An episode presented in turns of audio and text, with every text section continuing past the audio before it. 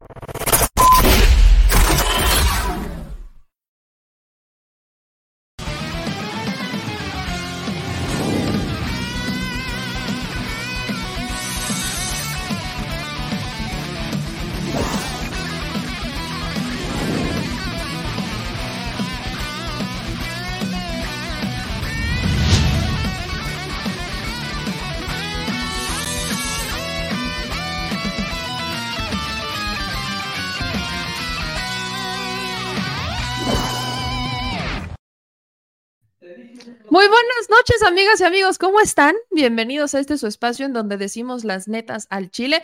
Hoy les prometo un programa cardíaco. Sí, sí, sí, señoras, damitas y caballeros, hoy tendremos un programa, un programa cardíaco donde mucho se va a decir y donde mucho se va a debatir. El señor productor ya me tiene hasta acá con el mismo debate desde la mañana, pero aquí le vamos a dar para que usted tenga su opinión.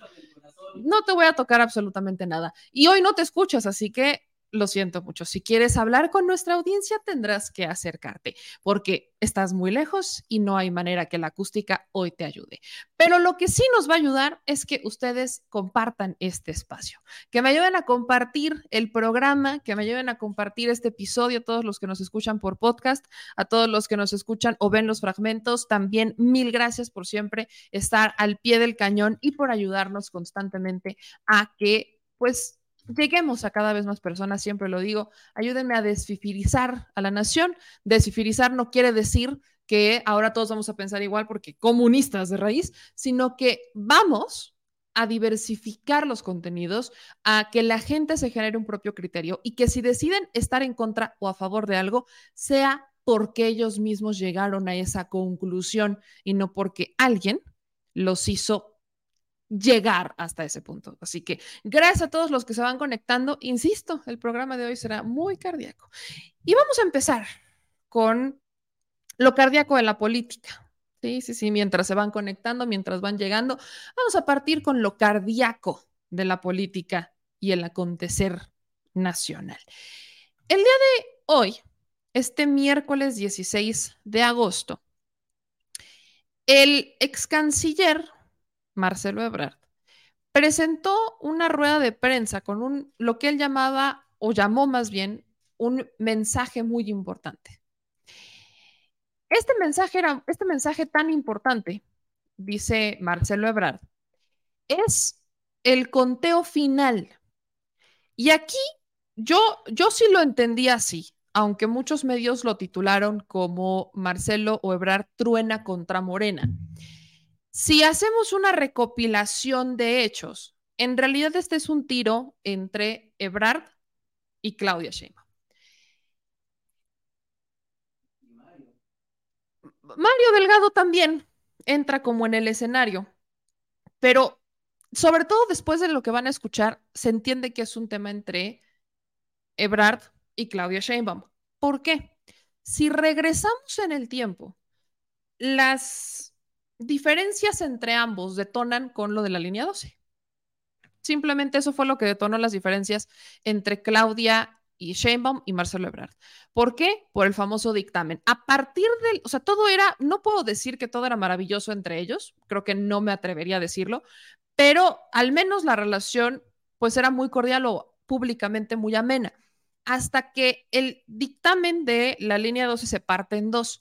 Y una parte del dictamen que contrata el propio gobierno de entonces, Claudia Sheinbaum, le avienta la responsabilidad de la tragedia a la administración de Marcelo.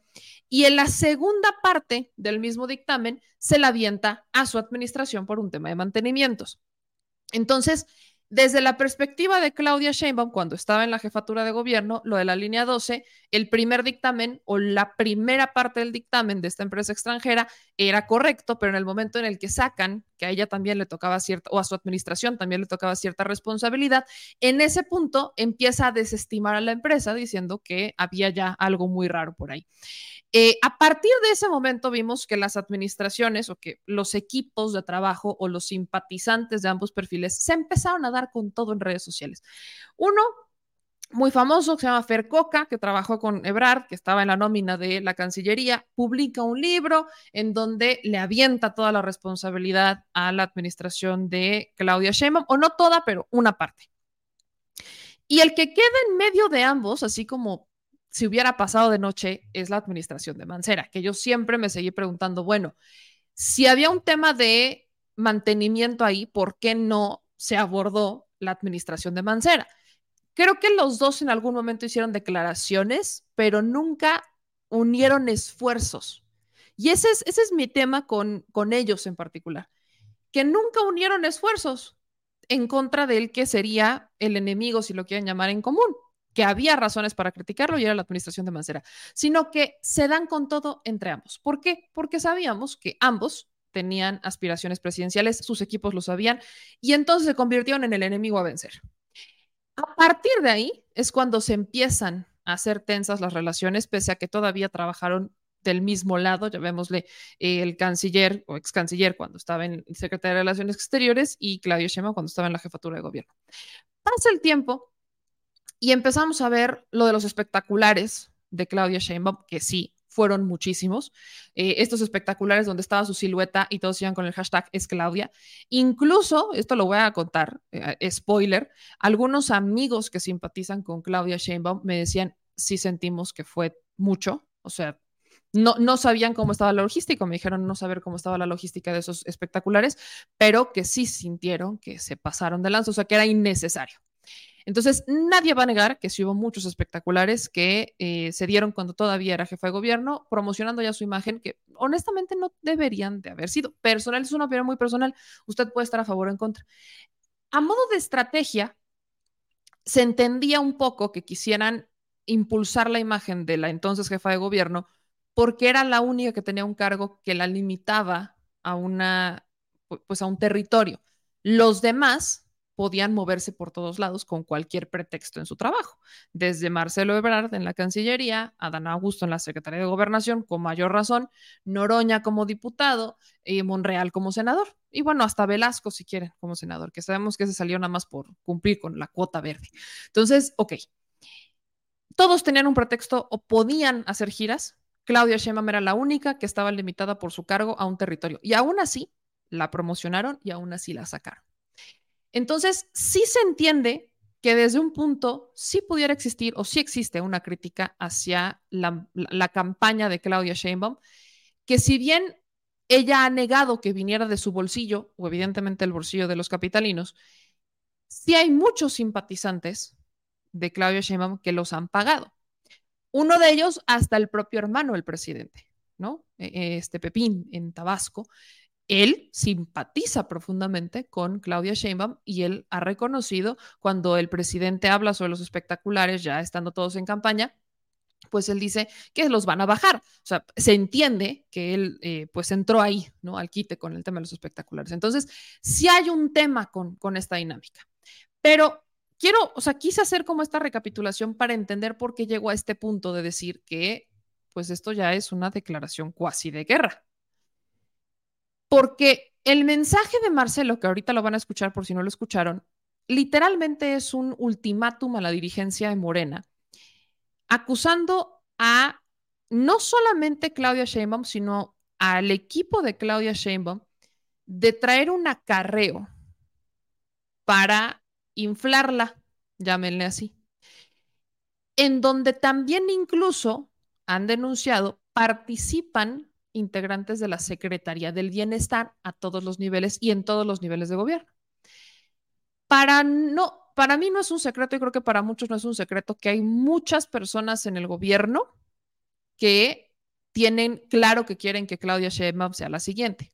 Para nadie es un secreto que incluso hay muchos gobernadores que simpatizan abiertamente con Claudia Sheinbaum e incluso presidentes municipales.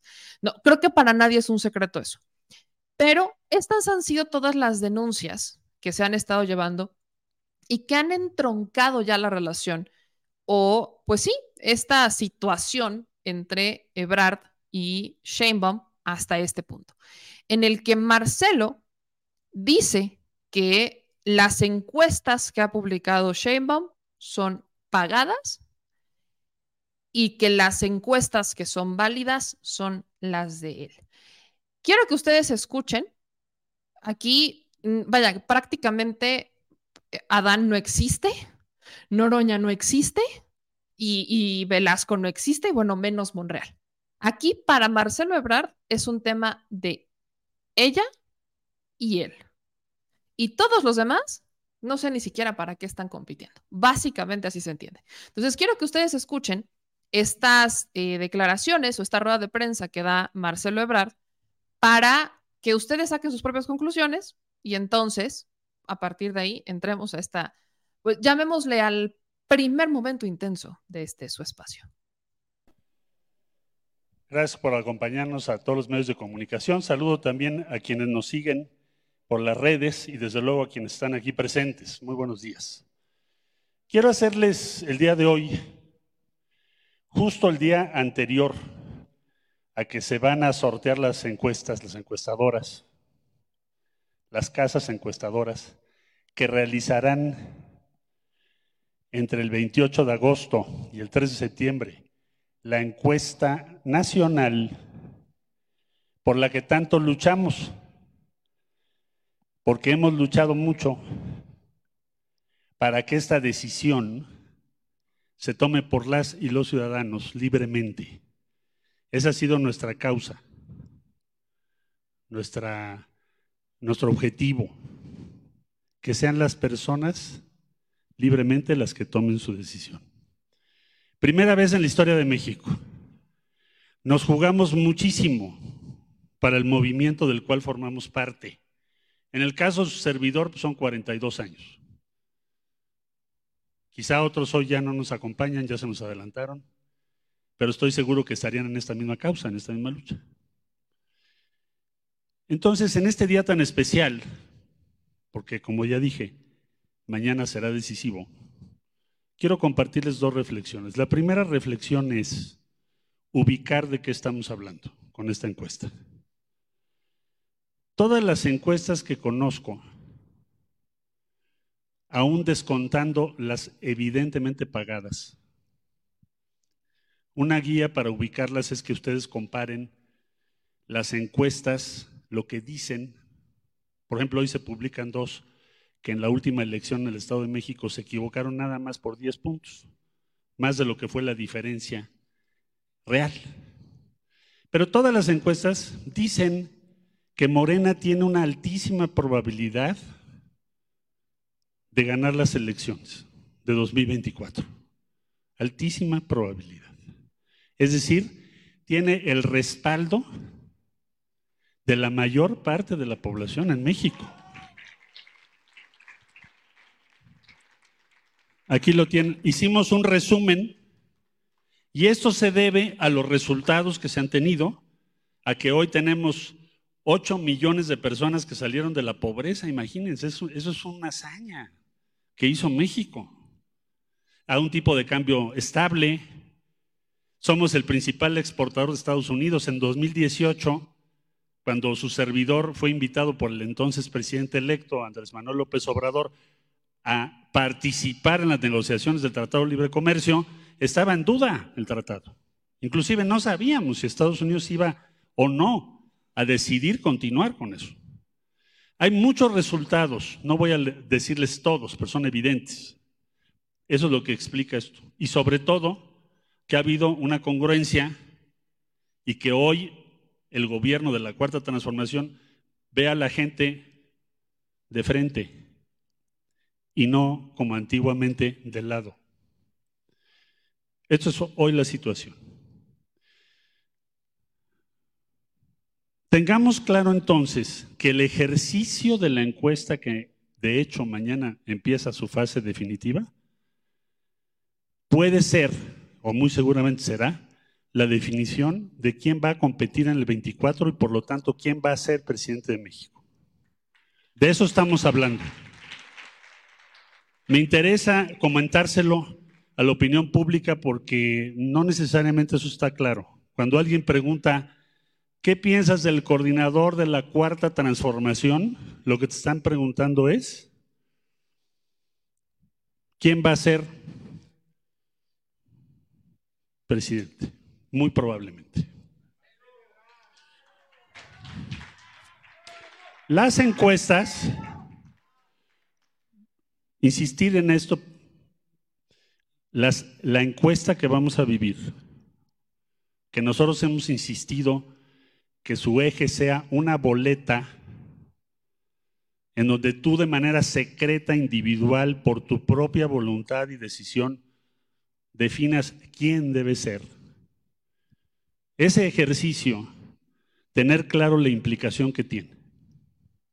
Luego decirles, hemos hecho una síntesis de las encuestas que son creíbles, quitando las que se han venido equivocando recurrentemente o se han prestado a lo que ya el presidente López Obrador ha dicho muchas veces, ¿Cómo es posible que una encuesta tenga más error que la diferencia real en una elección? Si hay una diferencia de cuatro puntos o de ocho puntos y el margen de error fue de nueve. Entonces, quitando esas, las demás encuestas lo que dicen es que nosotros vamos adelante de Claudia Sheinbaum al día de hoy.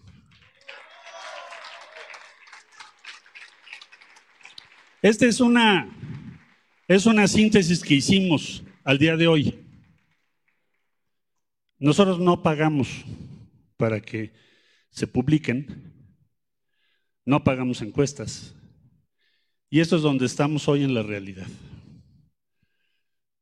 Esto te lleva a una conclusión que me interesa hoy compartir a la opinión pública, que es, esta decisión es o Claudia o yo, o Marcelo o Claudia porque es lo que estamos viendo.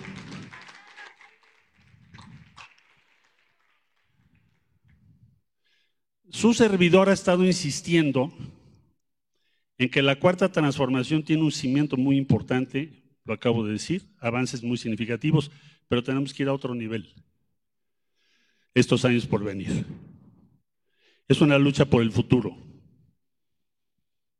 Tenemos que construir más allá. No hemos llegado al destino, apenas estamos empezando. La visión de Claudia es que ya llegamos. Y entonces hay que defendernos en el lugar donde ya estamos. Son las dos visiones en competencia. Y por lo que vimos en las encuestas, yo respeto a todos mis compañeros y son mis amigos, la decisión real y estamos a unos días de ella, es Marcelo o Claudia. Claudia o Marcelo. Eso es lo que hay que decidir en esta encuesta, que ya vimos qué impacto tiene. ¿Queremos el futuro o queremos quedarnos donde estamos? Es lo primer mensaje que les quiero compartir a la opinión pública al día de hoy, antes de iniciar mañana el sorteo de las encuestas. El segundo mensaje es, estoy viendo que esto es verdad, esas encuestas, porque nunca habíamos visto tanto acarreo como el que estamos viviendo ahorita. No habíamos visto tanto paga de encuestas falsas. No había yo visto una campaña negra, incluso contra mi familia. Rosy, gracias por acompañarnos, como la que estamos viendo.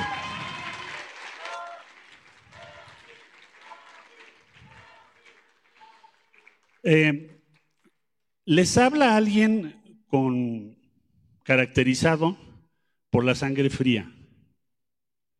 Soy una persona muy que tiene templanza. No soy una persona de arrebatos.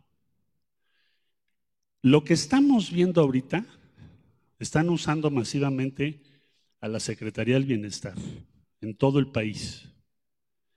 Están utilizando las brigadas para decirle a la gente que el presidente quiere que sea Claudia. Están haciendo un acarreo de veras monumental. ¿Por qué? Esa es la pregunta. ¿Por qué? Por lo que acaban de ver.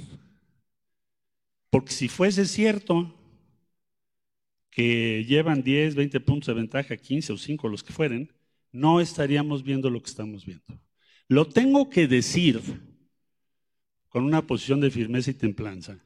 Y se los dice a alguien que en 2011, con una diferencia de 32 cuestionarios, no le tembló la voz para decirle a Andrés, tú ganaste y a ti te apoyo, aunque sean 32 los cuestionarios. Pero nunca se vio, siendo yo jefe de gobierno de la Ciudad de México, nunca vieron ustedes todo el país pintado con financiamiento del gobierno de la Ciudad de México. Y nunca vieron espectaculares de Marcelo en toda la República Mexicana. Y nunca vieron, tampoco para los que nos están siguiendo por Face o por otras eh, redes, nunca vieron ustedes que mandara yo brigadas del gobierno para apoyar mi postulación. Jamás dice eso. Entonces les habla alguien que tiene la autoridad moral para decir lo que estoy diciendo. ¿Qué es lo que quiero plantear en este segundo mensaje? Si Morena no actúa, porque ojo, no lo ha hecho, desde noviembre del año pasado hasta hoy, frente a todo esto que estoy diciendo. Entramos a la fase decisiva.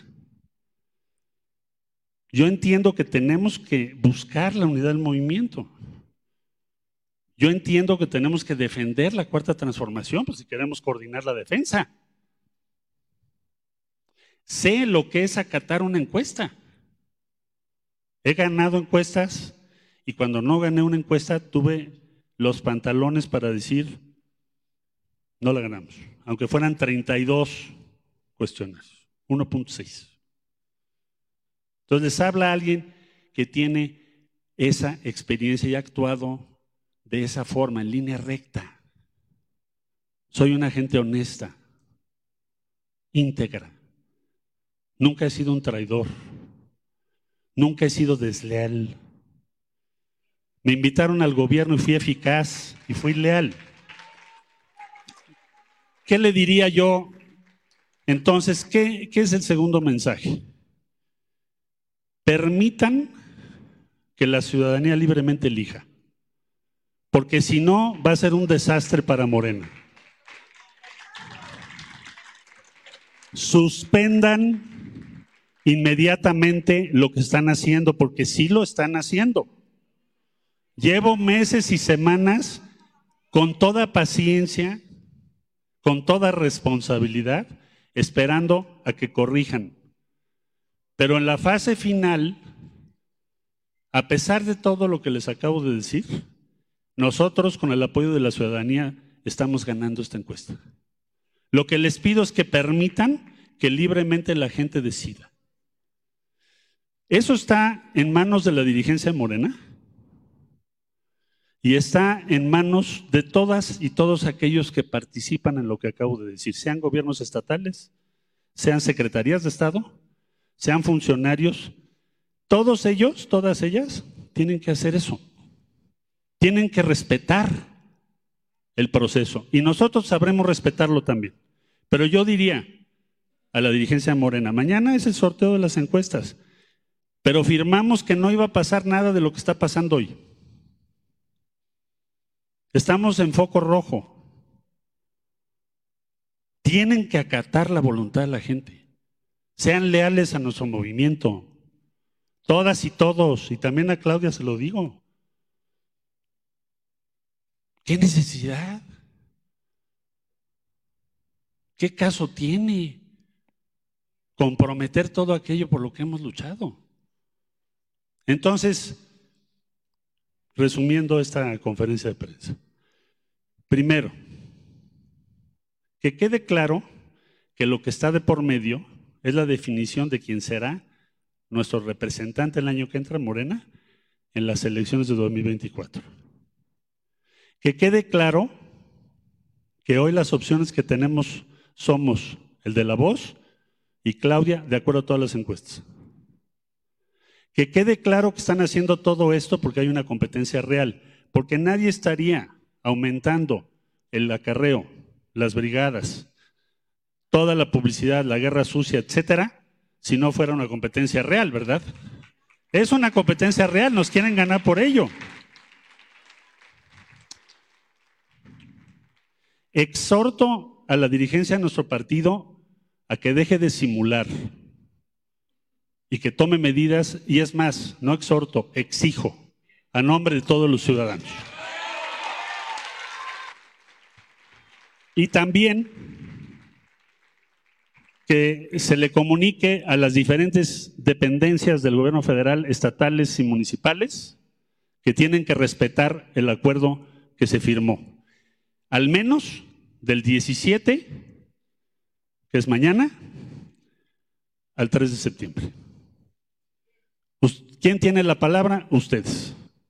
Que Morena, la dirigencia, actúe a la altura de lo que es este movimiento. Muchas gracias.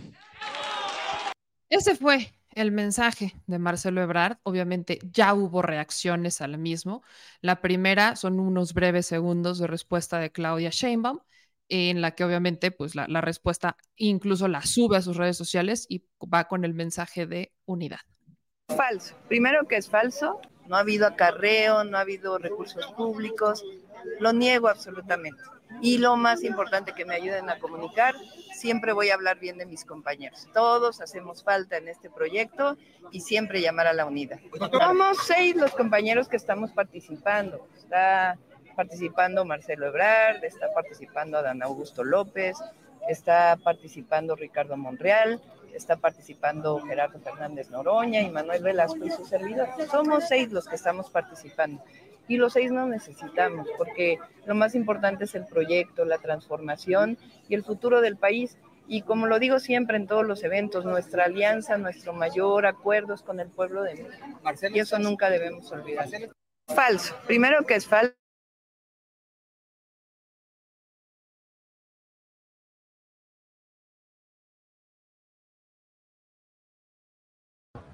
Hago un llamado a la prudencia, a la paciencia a que sigamos construyendo la, unidad.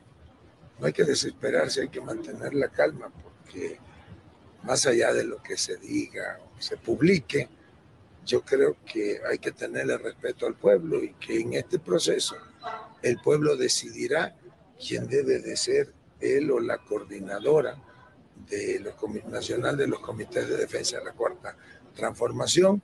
Entonces, serenidad y paciencia, dice el clásico de la literatura.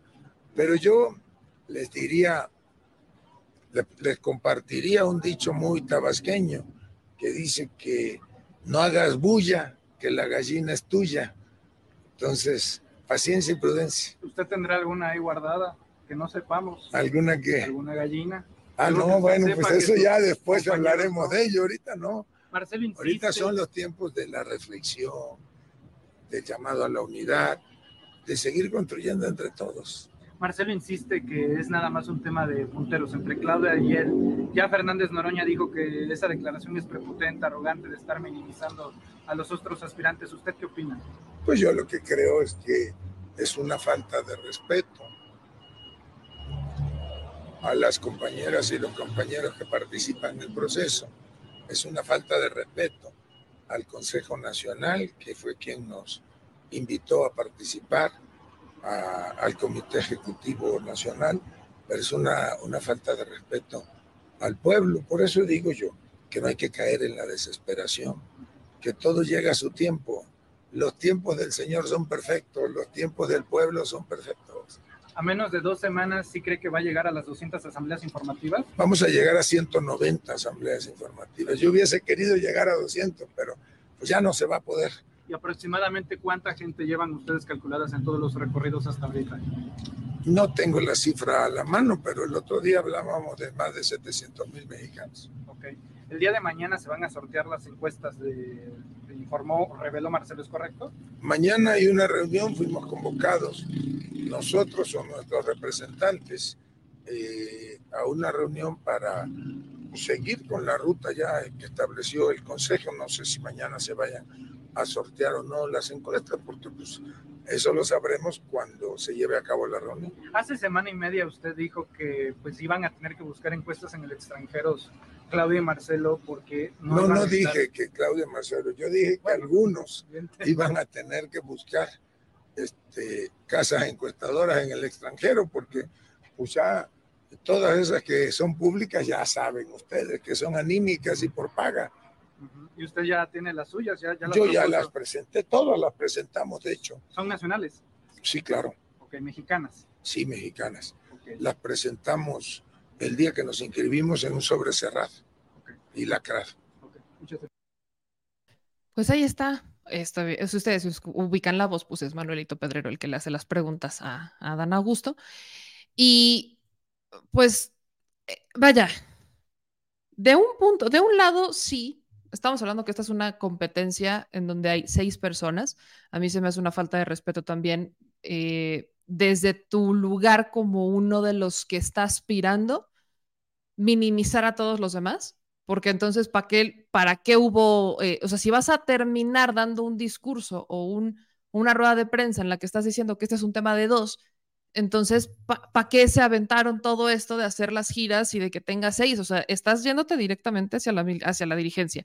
Por su parte, la dirigencia de Morena, pues eh, garantiza que el proceso es completamente parejo, que todos este, la están llevando muy bien. Hubo un comunicado que presenta la dirigencia de Morena particularmente es un comunicado que firman dos personas, que es Mario Delgado y Alfonso Durazo, en su calidad de presidente de la Comisión Política Nacional, pero pues prácticamente dicen que en esta que es ya la etapa definitiva de las encuestas, están todas las garantías para que nada ni nadie se interponga en la decisión que le corresponde al pueblo de México, que las encuestas va a tener un acompañamiento en todo momento y en cada etapa y los aspirantes a través de sus representantes.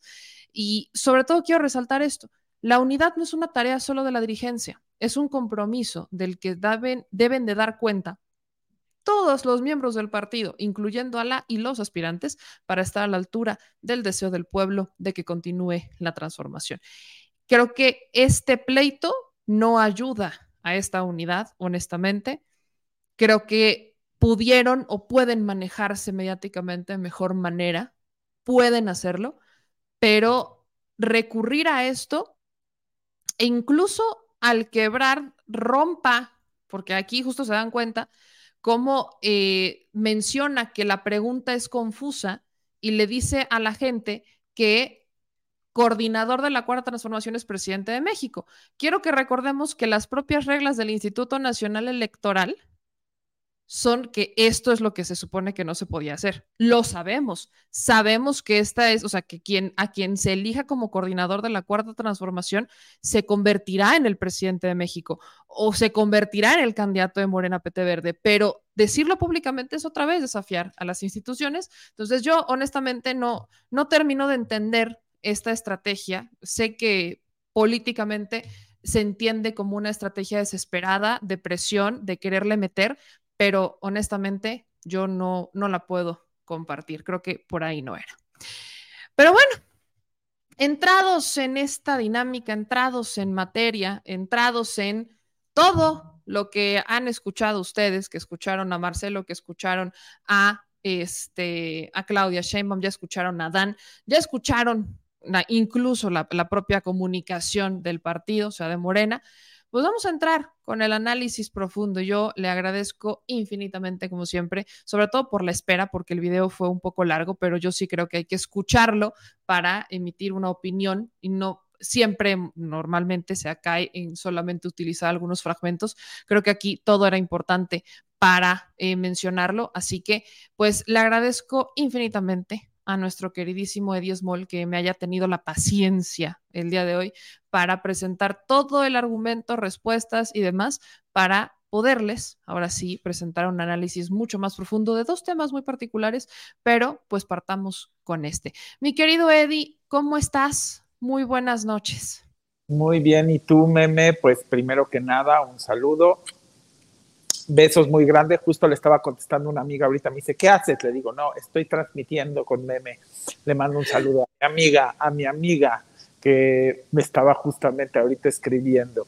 Y, también un saludo, por supuesto, a toda la audiencia que amo y quiero y adoro, al Cris, a ti, al equipo y a la vida misma.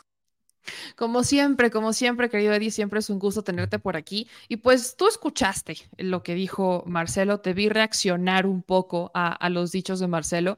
Y aunque en este programa sabemos que tu corazón y que tú crees que Claudia puede ser eh, la siguiente, lo hemos hablado muchas veces. Si no es ella, si al final ella no es la elegida, claro que hay de dónde y hay con quién y hay mucho carro para eh, gobernar el país y seguir con la transformación, aunque no fuera Claudia.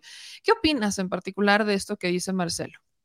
Es un lujo de supersónicos eh, y un lote de supersónicos lo que hay eh, de contendientes, primero que nada decirlo, siempre los he invitado a la unidad, siempre les he dicho que se vale que cada quien tenga sus puntos de vista y sus ópticas distintas y sus análisis y el pensamiento crítico, porque eso construye a final de cuentas diálogo y debate respetuoso y siempre he hablado del respetuoso y del argumentado. Y me parece y me da tristeza que después de tanta invitación y de tanta mesura que hemos tenido muchos, siempre hablando que este es un movimiento colectivo y que no hay espacio para el individualismo y que el que realmente quiere estar peleando por su individuo no tiene lugar en este movimiento, porque este movimiento es del pueblo hacia el pueblo, para el pueblo y por el pueblo. Por ende, no cabe ningún capricho individual.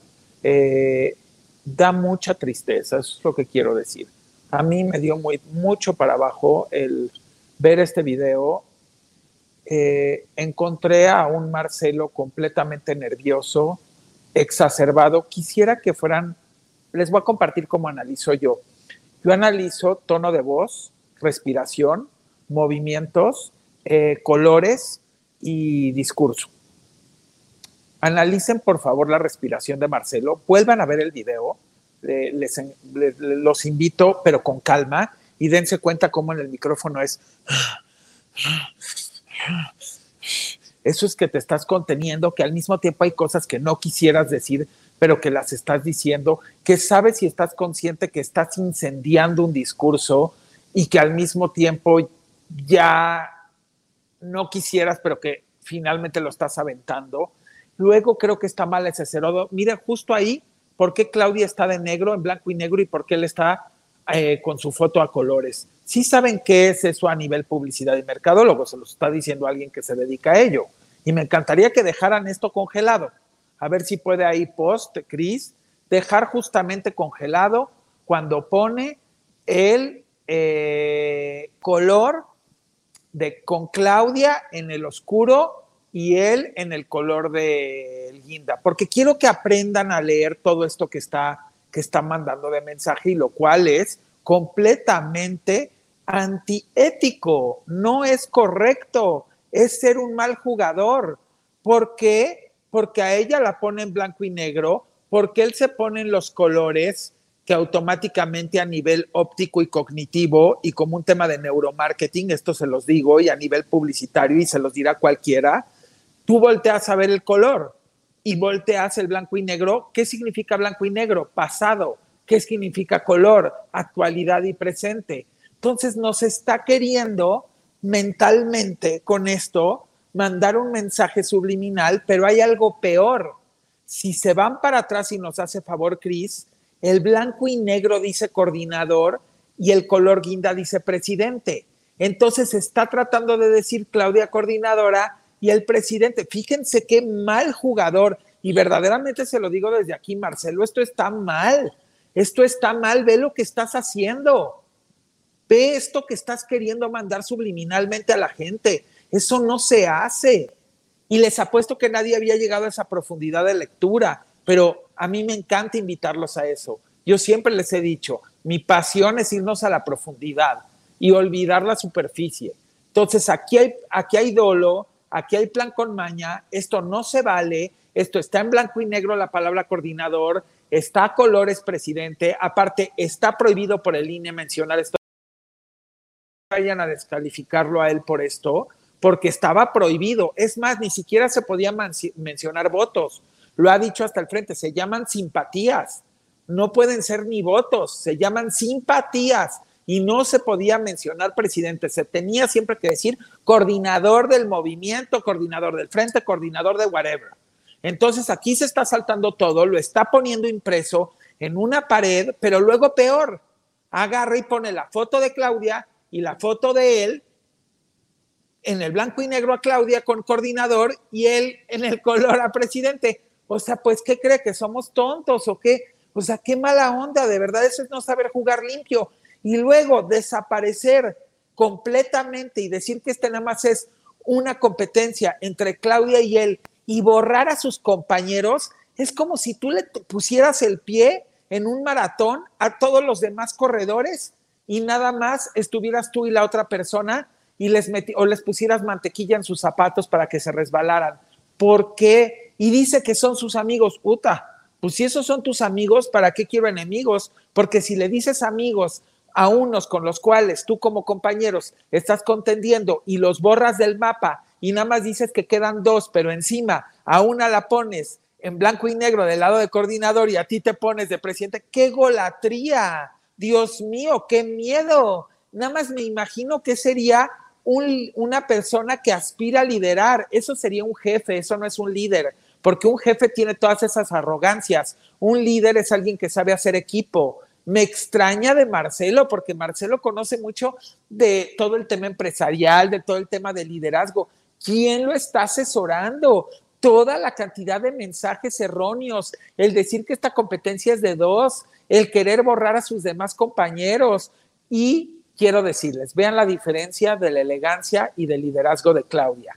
Claudia, con todo y todo, contesta, yo, yo voy por la unidad, todos son mis compañeros, los seis somos igual de importantes, los seis somos súper vitales en este movimiento, hasta para después de quien gane. Lo que está mandando también de mensaje Claudia ahí es, si yo llegase a ganar la encuesta como Claudia, voy a invitarlos a todos, incluido a Marcelo. Habla de los seis. No habla de cinco, de cuatro, de tres o de dos. Y a Claudia ya la habían querido boicotear cuando fue la reunión anterior de Morena, no sé si se acuerdan que le gritaron desde que ella entró, cuando justo era lo del registro. Y ella les hizo ver, oye, ¿por qué si quedamos que nadie iba a traer simpatías? Porque aquí en la puerta me encuentro todo esto, eso no es ético.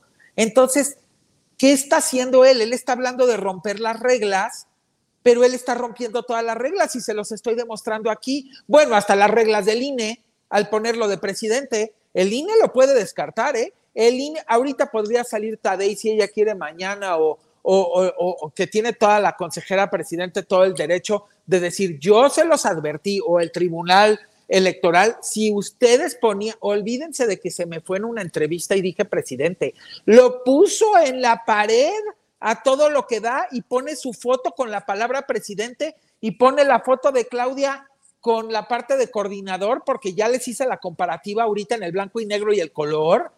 ¿Qué es eso?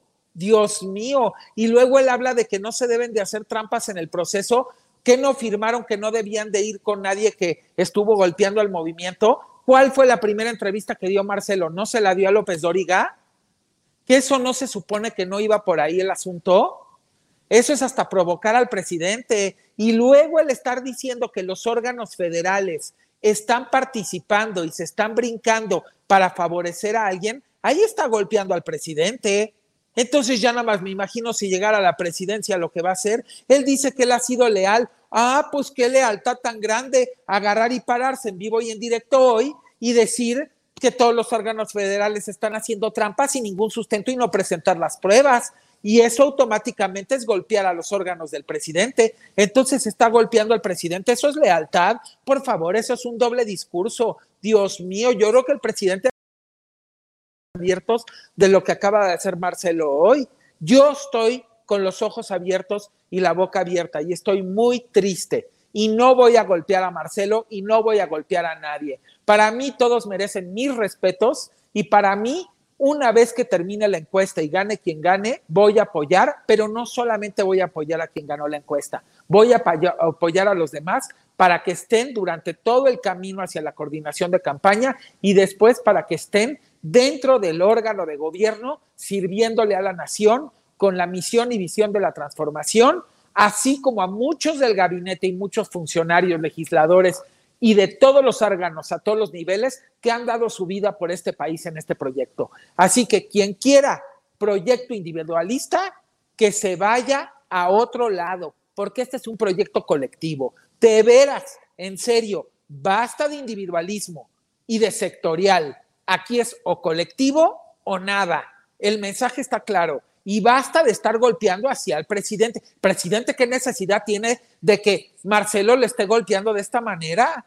¿Por qué tiene que decir que la gente de, de las brigadas del bienestar y todo lo demás, qué le está tratando de mandar al presidente decir?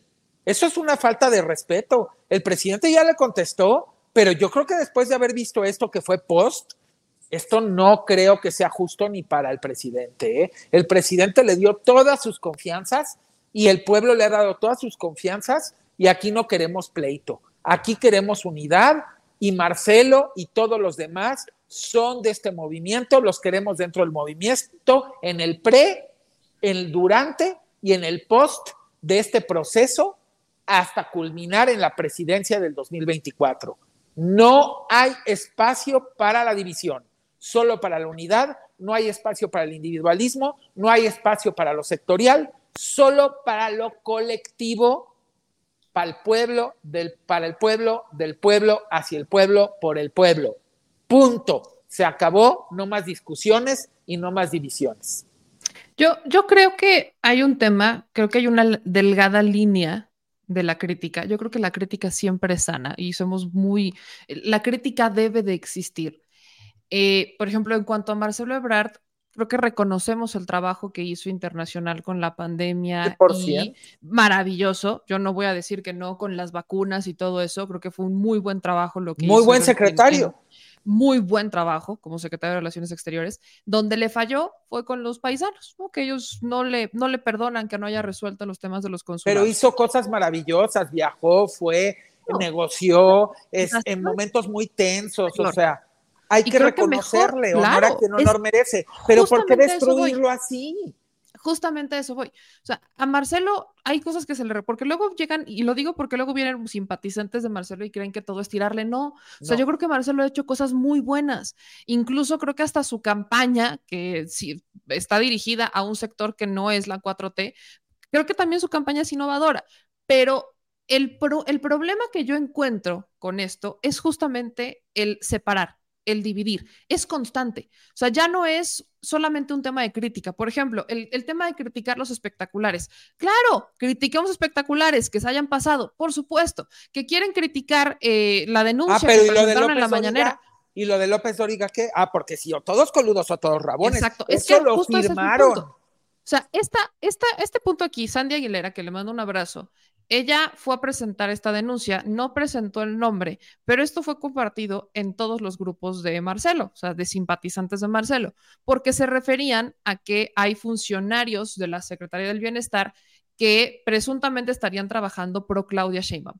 El presidente en esta responde que eso no debería de ser y yo soy partidaria que se investigue y que si hay funcionarios que están trabajando en el gobierno y que están apoyando al mismo tiempo a una, eh, una persona en particular, como lo dijo el presidente, por ahí no es, porque la chamba está de este lado. Si están desviando los apoyos para apoyar a alguin, eso se tiene que investigar, lo dijo el presidente, pero, que se denuncie. Pero, pero, ¿por qué? Porque creo que es lo que nos gusta a los dos debatir. Yo te, yo te, te reviraría de esta manera. Pero ¿por qué si el presidente ya lo respondió así hoy? A posteriori tú sales hoy, después de que el presidente ya dijo que no es el deber, y vuelves a atacar con lo mismo. Perdóname, pero ahí ya hay dolo. Ese es, justamente, ese es a lo que voy. O sea, el presidente ya respondió muy bien, incluso si quieres reaccionar a lo que el presidente dijo, maravilloso. Lo haces el mismo día o al siguiente día, punto. Pero sí lo que estoy viendo, y coincido contigo, es que, o sea, esto ya no es un tema de eh, estrategia, ni, ni es que estoy dolido por la queja, no. Este es un tema con dolo. O sea, esto sí ya viene con una, vaya, claramente, vaya, a esto voy con mi punto, no quiero darle mucha vuelta. Lo he estado diciendo en todos los programas. A mí lo que me preocupa es esta actitud que he visto de Marcelo, ni siquiera de Monreal, que es quizás de quien más no las esperábamos, de Marcelo.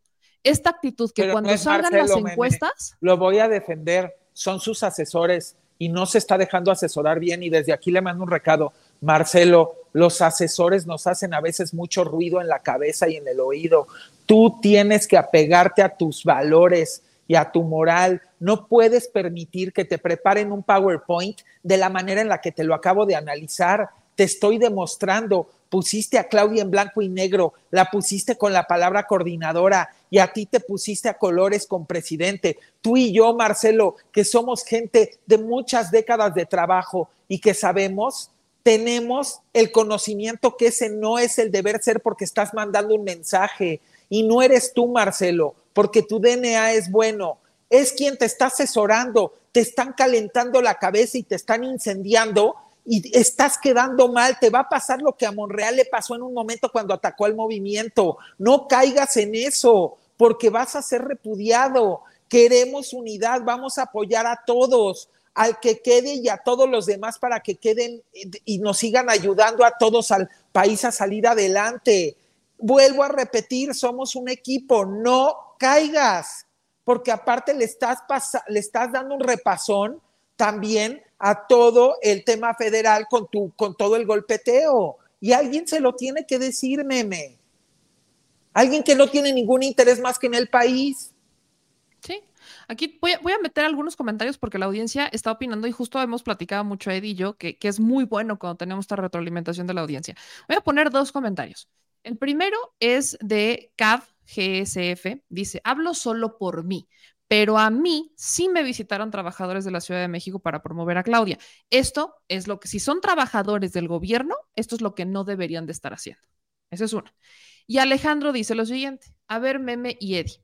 En Estados Unidos no conocen a Claudia Sheinbaum. Sí se le fueron las cabras a Marcelo, pero a Claudia le falta muchísimo para llevar un país. A ver, voy a contestar las dos. Uno, ¿ustedes sabían que como instrumento de golpeteo, si yo soy contrario yo puedo mandar personas que hacen parecer que trabajan en un lugar a tu casa para hacerte pensar eso, eso también se llama guerra sucia y existe, ¿eh? Así que tendrían que acreditar con identificación y con las listas de nómina que esas personas que visitaron eh, los lugares, si es que sucedió, porque no podemos de alguna manera descartarlo si alguien hablara de que visitó, si realmente es eso o si es guerra sucia. Porque yo me, me, contrato 300 personas, le pongo un chaleco para pegarle a mi contrincante y voy y los mando a casas y esa gente filma y resulta que esas personas vienen de mi parte, ¿con qué aseguranza? O sea, tú no puedes asegurar algo a menos de que lo tengas 100% comprobado. ¿Cómo se comprueba? Haciendo una compulsa. Me visitan, tomo la foto de la identificación, voy y lo corroboro con la lista de nómina, voy y corroboro con la foto para que no sea que le pusieron el nombre, pero resulta que la foto o el video no es lo mismo. Y entonces puedo acreditar mi dicho. Dos, es lógico que es como si me dijeran, ay, pues a Marcelo no lo conocen tanto en provincia como en, y en la Ciudad de México. Claudia la van a conocer más en la Ciudad de México y es obvio que a Marcelo orgánicamente lo conocerían más en Estados Unidos porque fue secretario de Relaciones Exteriores. Perdón, pero yo quiero contestar con lógica, ¿eh? no es llevar la contra. Zapatero a tus zapatos, es como cuando dije en dos programas anteriores, pues a Xochitl casi nadie la conoce en, en provincia, está demostrado bajo todas las encuestas que su nicho de, de, de identificación está completamente en la Ciudad de México y Estado de México, para nada en provincia muy poco en provincia, algunos estados más que son azules, un poquito más, pero de ahí en fuera para nada. Entonces, podría tener una gran incidencia aquí en, cierto porcentaje y lo tiene completamente nulo en la mayoría de los estados, a reserva de unos. Entonces, cuando uno hace una muestra, y esto se los dice alguien que estudió marketing y que se dedica a probabilidad estadística, tienes que hacer la muestra completa porque si la haces sesgada, puedes cometer el error de irte con la finta. Y eso es lo que hacen algunas encuestas a veces. Al hacerla tan sesgada o tan corta y no con el muestreo completo, no logras tener una óptica del 360 y te vas con la finta y a veces eso te hace hasta perder. Yo, yo lo que quiero poner sobre la mesa y quiero todavía ir más allá, Eddie. Eh, eh, voy a retomarlo de un comentario que vi que lo perdí, pero lo leí clarito donde recuerdo cuando el presidente en la mañanera les aconsejaba que no cayeran en los consejos de los publicistas. Sí. Cuando le preguntaron el tema de los espectaculares, que él dijo, yo creo que no es por ahí, y puso el ejemplo de cómo él empezó a hacer campañas de subirse a los camiones, ir casa por casa, etcétera. Algo que saben hacer porque lo hicieron en Morena. Mi tema aquí es, Eddie, si estos hace un momento hablabas justo de cómo es que hay personas que se pueden disfrazar de lo que sea con tal de hacer una guerra sucia. ¿No sería también, o existe esta posibilidad, que estos equipos detrás de publicistas que están cantándoles al oído sean los que estén metiendo ese ruido y que son los que por eso digo que no caballos de Troya? nadie. Me te doy la razón. A ver, ¿por qué crees que empecé diciéndoles? Creo que no es Marcelo. Marcelo no está hablando ahí, por eso estaba así de nervioso. Vuelvan a analizar el video. Es,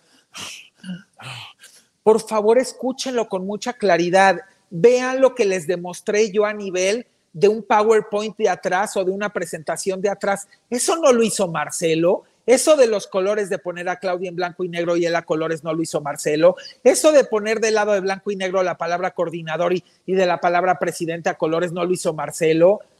Entiéndanme, este es el consejo para todos, para Noroña, para Monreal, para Claudia, para Marcelo, para eh, Velasco, para, no quiero que se me, Adán.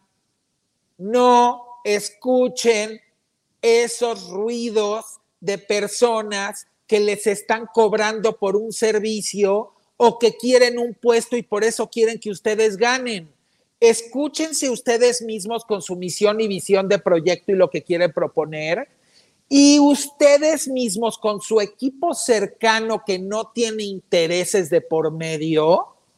Por eso es muy importante buscar consejeros que no ganen dinero y que no quieran un puesto, cosa que no han hecho muchos de ustedes, acérquense a ciudadanos que los aman y los quieren y que saben perfectamente bien qué quieren para este país y que no tienen ningún interés de cobro y escuchen y normen su criterio. Dejen de escuchar a estas personas porque los van a llevar al barranco. Esto que pasó hoy con Marcelo, juro, podría jurar que no es Marcelo, es todos los de atrás. Esa presentación no la preparó Marcelo. Es un error. Marcelo, cuida tú tus presentaciones, revisa los colores, revisa la comunicación que estás mandando, porque eh, mandaste esto de presidente que está prohibido en el INE. Marcelo, te estás metiendo en camisa de once. Ese sería mi consejo para alguien que no cobra y que no tiene ningún interés de estar en ningún tipo de órgano de nada. Yo lo que quiero es que continúe la transformación a bien de la nación y de la población colectivamente por su bienestar y por la equidad de oportunidad. Y por ende, me interesa que hagan un juego limpio, que no se peleen entre ellos, que no se descalifiquen entre ellos, que claro que va a haber diferencias si las tomen en un comité o hasta se sientan a comer o a cenar o a tomar un café tratando de arreglar sus cosas y que no vuelvan a hacer una cosa como la que acaba de suceder hoy, porque creo que es grave y están poniendo hasta en riesgo sus candidaturas al haber puesto lo de presidente. El INE podría salir del Tribunal Electoral con algún tema de te dijimos que no y esto no salió en una entrevista sin querer porque te lo preguntó el entrevistador. ¿Lo preparaste con alevosía y ventaja? ¿Lo presentaste? ¿Hiciste una presentación y trae dolo? Y eso es algo delicado, ¿eh? Yo le recomendaría a Marcelo, no es ningún novato. O sea, creo que Marcelo tiene mucho callo político. Desde pero no fue él, pero no fue él. Estoy seguro que esto viene de los suyos. Y él lo, va a saber. lo que yo voy a decir, para cerrar este tema, y obviamente si quieres concluirlo después y pasar al siguiente, es que sí conozco, sí he escuchado, no, yo no voy a mentirles, yo sí he escuchado y sí conozco que hay quienes eh, traen línea para apoyar a uno o a otro. Sí, sí conozco. Sí me han llegado esos comentarios, sí lo sé, que si es apoyar a unos, que si es apoyar a otro, sí, sí traen. Y eso es, yo quisiera entrar en esa reflexión, porque sé que así se mueve la política. Yo sé que luego me critican mucho cuando hago este tipo de comentarios. Pero no la transformación. es que eres eh, muy ingenua. Y yo, vaya, trabajé en política, sé cómo se mueven, pero es justamente lo que no queremos. Se supone que lo que aspiramos es que el pueblo es el que decida, que sea la libertad de que la gente elija y no que desde el punto eh, de, ya estoy en el gobierno y somos diferentes, vamos a impulsar a hacer lo mismo que hacían los demás, de traer línea desde alguna dependencia o desde algún gobierno. Eso es lo que se supone que no debe de existir. Creo que esa es la crítica que se debe de estar dando en este momento, que lamentablemente, por mucho que Morena hable de unidad y que por mucho que insistan y presionen y quieran que se maneje la unidad, hay ciertos grupos que están ya tienen muy claro quién es su gallo y le están apostando a ese gallo. Pero tienen intereses entonces. Ese es, exactamente es mi punto, que son los intereses de estas personas, de estos grupos, que obviamente está bien que tengan su corazoncito y qué maravilla, pero el no dejar decidir a través de una encuesta, creo que ese es el problema. Creo que es el análisis al que llegamos. No, y empezar sin respeto. Yo siempre he dicho hasta con la oposición, argumentemos con respeto, con, eh, con un debate que sea con sustento, con fundamento, llevémonos bien, seamos plurales. A mí me duele en el alma. ¿Qué fue las primeras palabras que acabo de ocupar contigo? Me da tristeza. ¿Por qué? Porque yo estoy dispuesto apoyar porque he visto cómo ha renacido este país poco a poco. Nos falta mucho por recorrer, efectivamente. Hay muchas cosas todavía que atender. El presidente siempre ha dicho que puso los cimientos y que necesitamos que siga la construcción de esta transformación y no puede ser que ahorita empecemos con individualismos o con sectorismos, sectorialismos, perdón. ¿Por qué? Porque eso a final de cuentas nos daña. Yo repito, apoyo al movimiento, por supuesto que tenemos nuestras simpatías, pero yo no le voy a tirar a ninguno. Y que quede bien claro, para tratar de hacer ver cuál es mi simpatía. Mejor les saco lo bueno a cada uno, sus pros, y a lo mejor donde les faltaría tener más expertise, que eso no es hablar mal, eso es áreas de oportunidad, que es muy diferente, y hacer un análisis maduro. Pero eso es cuando no tenemos ningún interés. Yo, mi único interés es México. Por eso la playera de la marcha decía, mi partido es México. Y el partido de de la cuarta transformación debe de ser México. No nos podemos dividir y debemos, una vez que gane la encuesta, apoyar a quien gane la encuesta. Y no solo eso, sumar a todos los demás, a todo el proyecto y todo lo que viene de campaña, y luego sumarlos al gobierno y también sumar a todos los del gabinete que han hecho un trabajo excepcional y a todos los demás funcionarios. ¿Por qué? Porque eso hace continuidad. Y cuando tú cambias de un, de un lado, o sea, de una estafeta a otra, y borras a todos los demás cuando lo hicieron bien, tú solito estás perdiendo inercia. La inercia se aprovecha cuando tú también le das continuidad a muchos de los puestos y muchos de los funcionarios. Así que, ¿por qué pensar que se acaba y no pensar que se continúa? Esas son las miras. Y claro, solamente va a haber un ganador como en muchos de los concursos, hasta en los deportes, un equipo o, cuando son individuales los, los, deportes, pues una persona se lleva el oro, uno el plata, otro el bronce, eh, la plata, otro el bronce. Pero eso no significa que los demás no fueron equipo, eso no significa que los demás no le echaron esfuerzo, eso no significa que no debemos de reconocer a los demás. ¿Por qué nos vamos a tener que destruir? ¿Por qué? O sea, ¿por qué? No estoy de acuerdo, me parece que es una mala jugada, que sirva esto para que no vuelva a suceder esto que, que, pasó el día de hoy.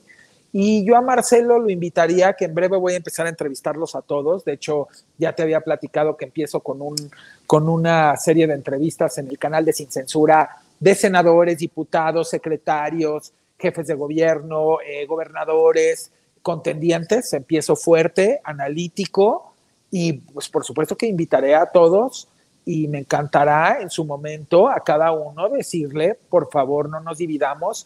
Mira, le diría yo a Marcelo de corazón, no te diste cuenta, pero dañaste tanto que mi Twitter hoy, sin yo de verla ni temerla, sin mencionarte una sola vez, métete a mi cuenta, Marcelo, y ve cómo me atacaron por lo que tú dijiste, diciendo, ya ves, mira lo que está haciendo Marcelo, ya ves, ya ves, tú que siempre estás pro unidad, tú que siempre estás pro que no se hagan esto, tú que siempre estás léanlo, porque dirían, ¿y por qué un ciudadano como yo le tendrían que estar escribiendo todo eso cuando realmente no tiene lógica? Porque lo que hace es que incendia la conversación este tipo de cosas. Así como tu fueguito de la esquina ahí que veo ahorita. Lo incendia. Entonces, eh, y de veras me empezaron a escribir, o sea, lo te puedes meter ahorita, en tiempo real y ustedes, a mi Twitter y vas a decir, sí, cierto, ve todo lo que le están escribiendo al pobre hombre. Yo ya le tomé screenshot a todo porque dije, para que se den cuenta cómo hasta un ciudadano lo terminan atacando por una cosa del señor, y no atacando a que me atacaran a mí, sino como diciendo, ya ves, Eddie, tú que siempre estás en pro de la unidad, mira lo que está haciendo, ¿te parece bien? Y yo no contesté ninguno, porque dije, yo no voy a abonar, lo dije desde el primer día, quien quiera tirarle a alguien del movimiento para tratar de sobresalir, no cuente conmigo, porque bajo ninguna excusa ni ningún pretexto voy a caer en ese tipo de cosas, porque eso es ser incendiario y no se hace.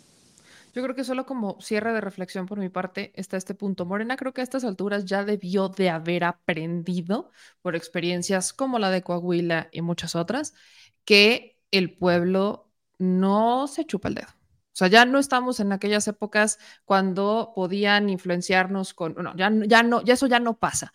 Entonces, espero que sí hayan aprendido de esas experiencias y que se vean reflejadas en, el mecanismo de encuestas y en las encuestas. El mejor consejo, no escuchen a sus publicistas, no escuchen a sus escuchen al pueblo. no escuchen a, su, a sus asesores, escuchen a su corazón y escuchen su misión, su visión y al pueblo, porque finalmente el pueblo es el que les va a dar los votos, tanto en la encuesta como el día de la elección. Entonces ustedes decidan a quién escuchan, a los que tienen intereses monetarios con ustedes o intereses de que les den un hueso con ustedes, o al pueblo, que es a quien le deben todo, todo lo que ustedes vayan a obtener. Así que se, olvida, se les olvida que existe la revocación de mandato y que si la gente, y que la revocación es una herramienta ciudadana y que sea quien sea el que gane, en tres años no nos da resultados, no nos gusta o vemos que vendió el proyecto, bueno, la gente, créanme, se va a levantar y, va a hacer efectiva la revocación. Y quiero, y quiero mandar otro mensaje muy importante. No se vuelvan a atrever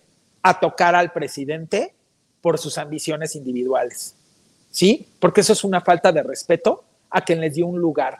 Porque si Andrés Manuel López Obrador, y miren, que yo tuve que estudiar muchísimo para entender quién era este hombre y después ver sus resultados, porque yo vivía engañado y siempre lo he repetido con todos mis pantalones que tengo, hasta el fin del 2017, que yo me di cuenta cuando vi que los otros estaban haciendo un cochinero y que dije, este hombre tiene que tener algo y empecé a leerme su proyecto alternativo y empecé a leer todo lo que hizo y después vi sus resultados y todo lo que he explicado día tras día con números y con argumentos y con sustento de todo lo que ha hecho este hombre, como para que ahora vengan ustedes y por sus ambiciones individuales empiecen a atacarlo a él y empiecen a decir, cuando él jamás en la vida ha sugerido que se ocupe alguna sola cosa de gobierno para que alguien gane. Porque si él hubiese querido poner a su sucesor, lo hubiera hecho como lo hacían en antaño, por dedazo, y se acabó. Pues a final de cuentas es el presidente y no lo hizo. Y desde el principio abrió, y la prueba está de que hay alguien del verde y que hay alguien del PT y que hay varios de Morena. Dejen de estar molestando por ambiciones individuales. No se van a poder comer todo el pastel solo, se van a atragantar, ni siquiera les cabe en el estómago. Déjenlo en paz. ¿Ya vieron lo que le pasó a uno cuando se puso a atacar al presidente para tratar a la de a fuerzas de ser presidente? Ya vieron cómo le fue con el pueblo. Síganle por ahí y el que lo haga, el que ataque al presidente, simple y sencillamente se queda sin simpatías del pueblo. Y verán cómo les va en la encuesta y verán cómo les va. Porque el pueblo no va a dejar que lo ataquen a él. Y no porque estemos con falsas protecciones, porque el señor ya se lo ganó con resultados. Olvídense de todo lo demás que decían antes de él. Con resultados cinco años de resultados que he enlistado y que los puedo seguir enlistando de memoria. Ya no es de cómo y te compraron y vendido. No, no, no, no, no. Resultados ante el peor panorama global de la historia. Y qué resultados que están ahí. Y claro, falta mucho. Y claro que nos falta mucho por apretar. Pero no se vale que por la ambición individual le pegues a quien te dio un lugar. Porque ese señor, si no hubiera llegado ahí, y hubiera dado esos resultados, ninguno estaría ahorita en una encuesta. ¿O sí? ¿O sí? Es que aparte ah. se les olvida que es un trabajo de equipo, con una estrategia, con, una, con un proyecto llamado El Pueblo de México. Pues sí, pero se les olvida también a muchos que, que, lo peor del caso es que este es un tema entre simpatizantes, se les olvida que está el plan C. O sea, me están diciendo que van a dejar que unos publicistas o que unos asesores que cobran por, exacto, terminen por romper, convertirse en los caballos de Troya y romper con una unidad que se necesita para que en el próximo año podamos tener reformas constitucionales que no pudieron pasar ahorita por un bloqueo del PRI PRD. O sea, eso es lo que a muchas personas se les olvida que se pone también en riesgo. Independientemente de tus críticas, es también que se haga, pero creo que hay formas de hacer las críticas, hay lugares para hacer las críticas y hay maneras para hacer las críticas. Pero ya irte con el dolo y con la estrategia y irte como a declarar la guerra casi casi. con una campaña de publicidad premeditada atrás. Eso es lo que yo no comparto. ¿Cómo es posible? Te juro que me encantaría sentarme en privado con Marcelo y decirle, no lo vuelvas a hacer, de veras de cuates. Es un error y estoy seguro que no fue de tu parte, pero no te vuelvas a dejar endulzar y seducir por los ambiciosos que están detrás de ti. Ellos quieren cobrarte, ellos quieren, quieren un puesto. Y si tú lo que quieres es con la continuación de la transformación, no caigas en manos de los ambiciosos, porque entonces es como estuvieras cayendo en manos de lo que tanto criticamos de la oposición, caramba. Así es. es exactamente eso. No hagan lo que tanto le critican a la oposición. Por favor, no hagan lo que tanto le critican a la oposición. No se conviertan en lo que juraron destruir. Sería el peor error y muchos se los vamos a criticar. Y me cae bien Marcelo, que es lo peor, por eso me duele. Por eso dije que me daba tristeza, porque me cae excelente Noroña, me cae bien Marcelo. La verdad me caen bien todos, se me hacen cuates y, y chavas, lo voy a decir así, de una manera de cariño, que han realmente dado mucho. ¿Por qué lo van a tirar por la borda por, por, cinco minutos de ambición individual o por una bola de burros que les están queriendo hasta, mira, imagínate que realmente Marcelo ahorita me está escuchando y dice, ¡Eh, sí, cierto, porque la verdad es pues que sí me asesoraron. Sí escucho porque es la razón por la que no nos han dado la entrevista. Pero imagínate que diga, y sí, cierto. A mí la verdad es que sí me asesoraron estas personas prepararon esta presentación. Yo estaba nervioso en el micrófono. Efectivamente estoy respirando como loco. Efectivamente había cosas que no quería decir. Efectivamente no me di cuenta en los colores de atrás, sino que decía atrás. Y caí tan en las garras de estos ambiciosos que me pusieron en riesgo con el INE y con el Tribunal Electoral al haber puesto lo de presidente. Fíjate nada más, por eso es que no, yo no, no es que me sentaría con él en una entrevista, o sea, aparte le hago una entrevista, yo me sentaría con él privado en su oficina y decir, no puedes caer en esto, Marcelo, no lo hagas, como cuate, yo no te cobren, yo no te, a mí no me importa, yo soy un ciudadano, pero asesoro a mucha gente, no puedes caer en esto, ni tú ni nadie, estás tirando por la borda una carrera impecable, preciosa, ¿por qué? Y al final, ¿por qué? Y además las ideas o las, las propuestas que podían tener para defender pasan a un quinto término porque todo se concentra en lo mediático y a lo mejor está enojado porque hay gente que los ha picoteado, voy de acuerdo. Porque siempre hay gente que te picotea. Yo voy a hacer lo contrario porque soy un ciudadano y amo a México y amo a toda la audiencia y amo a mis compatriotas y los amo a todos. No permitamos picoteos. Hasta cuando se dé esto, que fue algo desafortunado, en vez de atacar y ver cómo destruimos, mejor aconsejemos con el corazón y con la mente y con el amor a la transformación.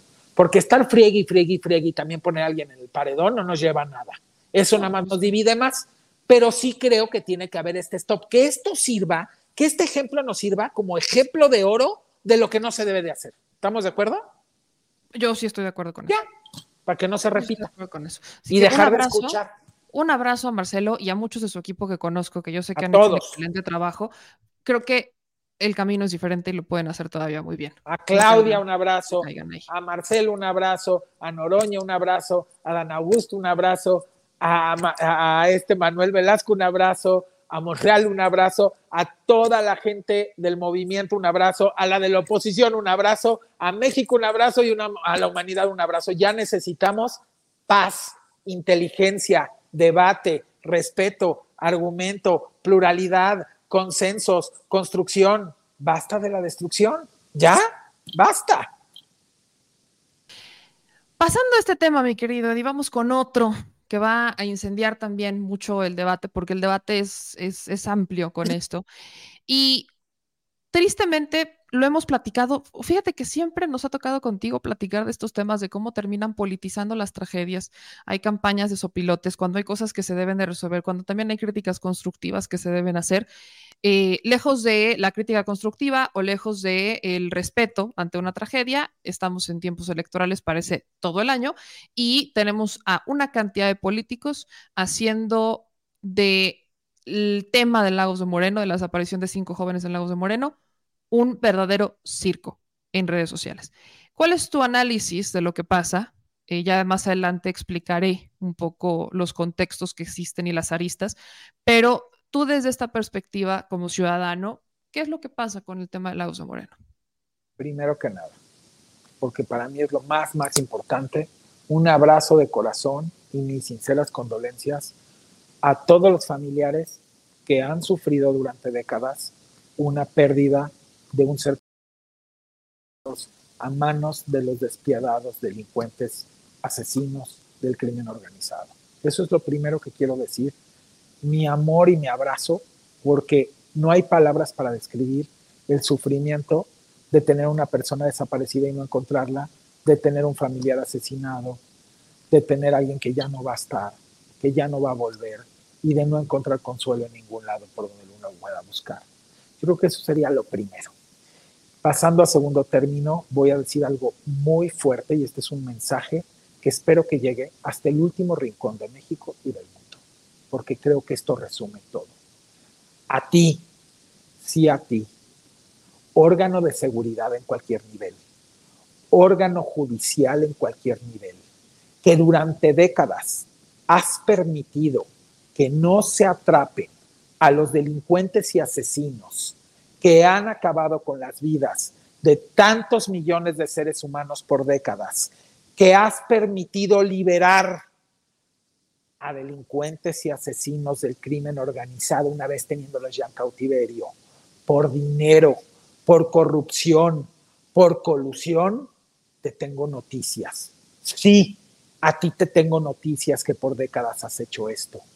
Mañana, el día de hoy, o pasado mañana. A esos que no agarraste, a esos que liberaste por una cantidad de dinero, pueden acabar con tu vida, con la de tu familia, con la de tus hijos, con la de tus nietos, con la de tus sobrinos, con la de tu esposa, con la de tu novia, con la de tus compañeros de trabajo o con la de tus amigos. Sí, ¿No te va a alcanzar el dinero que recibiste por no atraparlos o por liberarlos? Para poder limpiarte con los billetes las lágrimas que te va a producir la pérdida de esas personas que tanto amas. Y entonces reflexionarás que el no haber ejercido la ley que estaba en tus manos para atrapar a todos esos despiadados o para no liberarlos bajo ninguna cantidad de dinero y haber caído en corrupción, en colusión, y entonces te lamentarás toda tu vida por no haberlo hecho. Porque lo que pensaste y viste tan lejos que no te podía pasar a ti, quizás lo vayas a estar viviendo. Y no son mis deseos, pero es una consecuencia cuando no atrapas y liberas a tantos cientos de miles de delincuentes solamente por dinero. Recuérdalo bien, todos esos billetes no te van a alcanzar para limpiarte las lágrimas, como no le alcanzan hoy a esos que no recibieron billetes para limpiarse las lágrimas de todos esos seres queridos que han perdido. Que se escuche fuerte y claro, órganos de seguridad en todos los niveles y órganos judiciales en todos los niveles. Atrapar, a procesar, a juzgar y a no liberar. Basta ya de impunidad. Con eso termino. Ese es el punto que se ha perdido con esto, Eddie. Justo es el punto que se ha perdido las víctimas.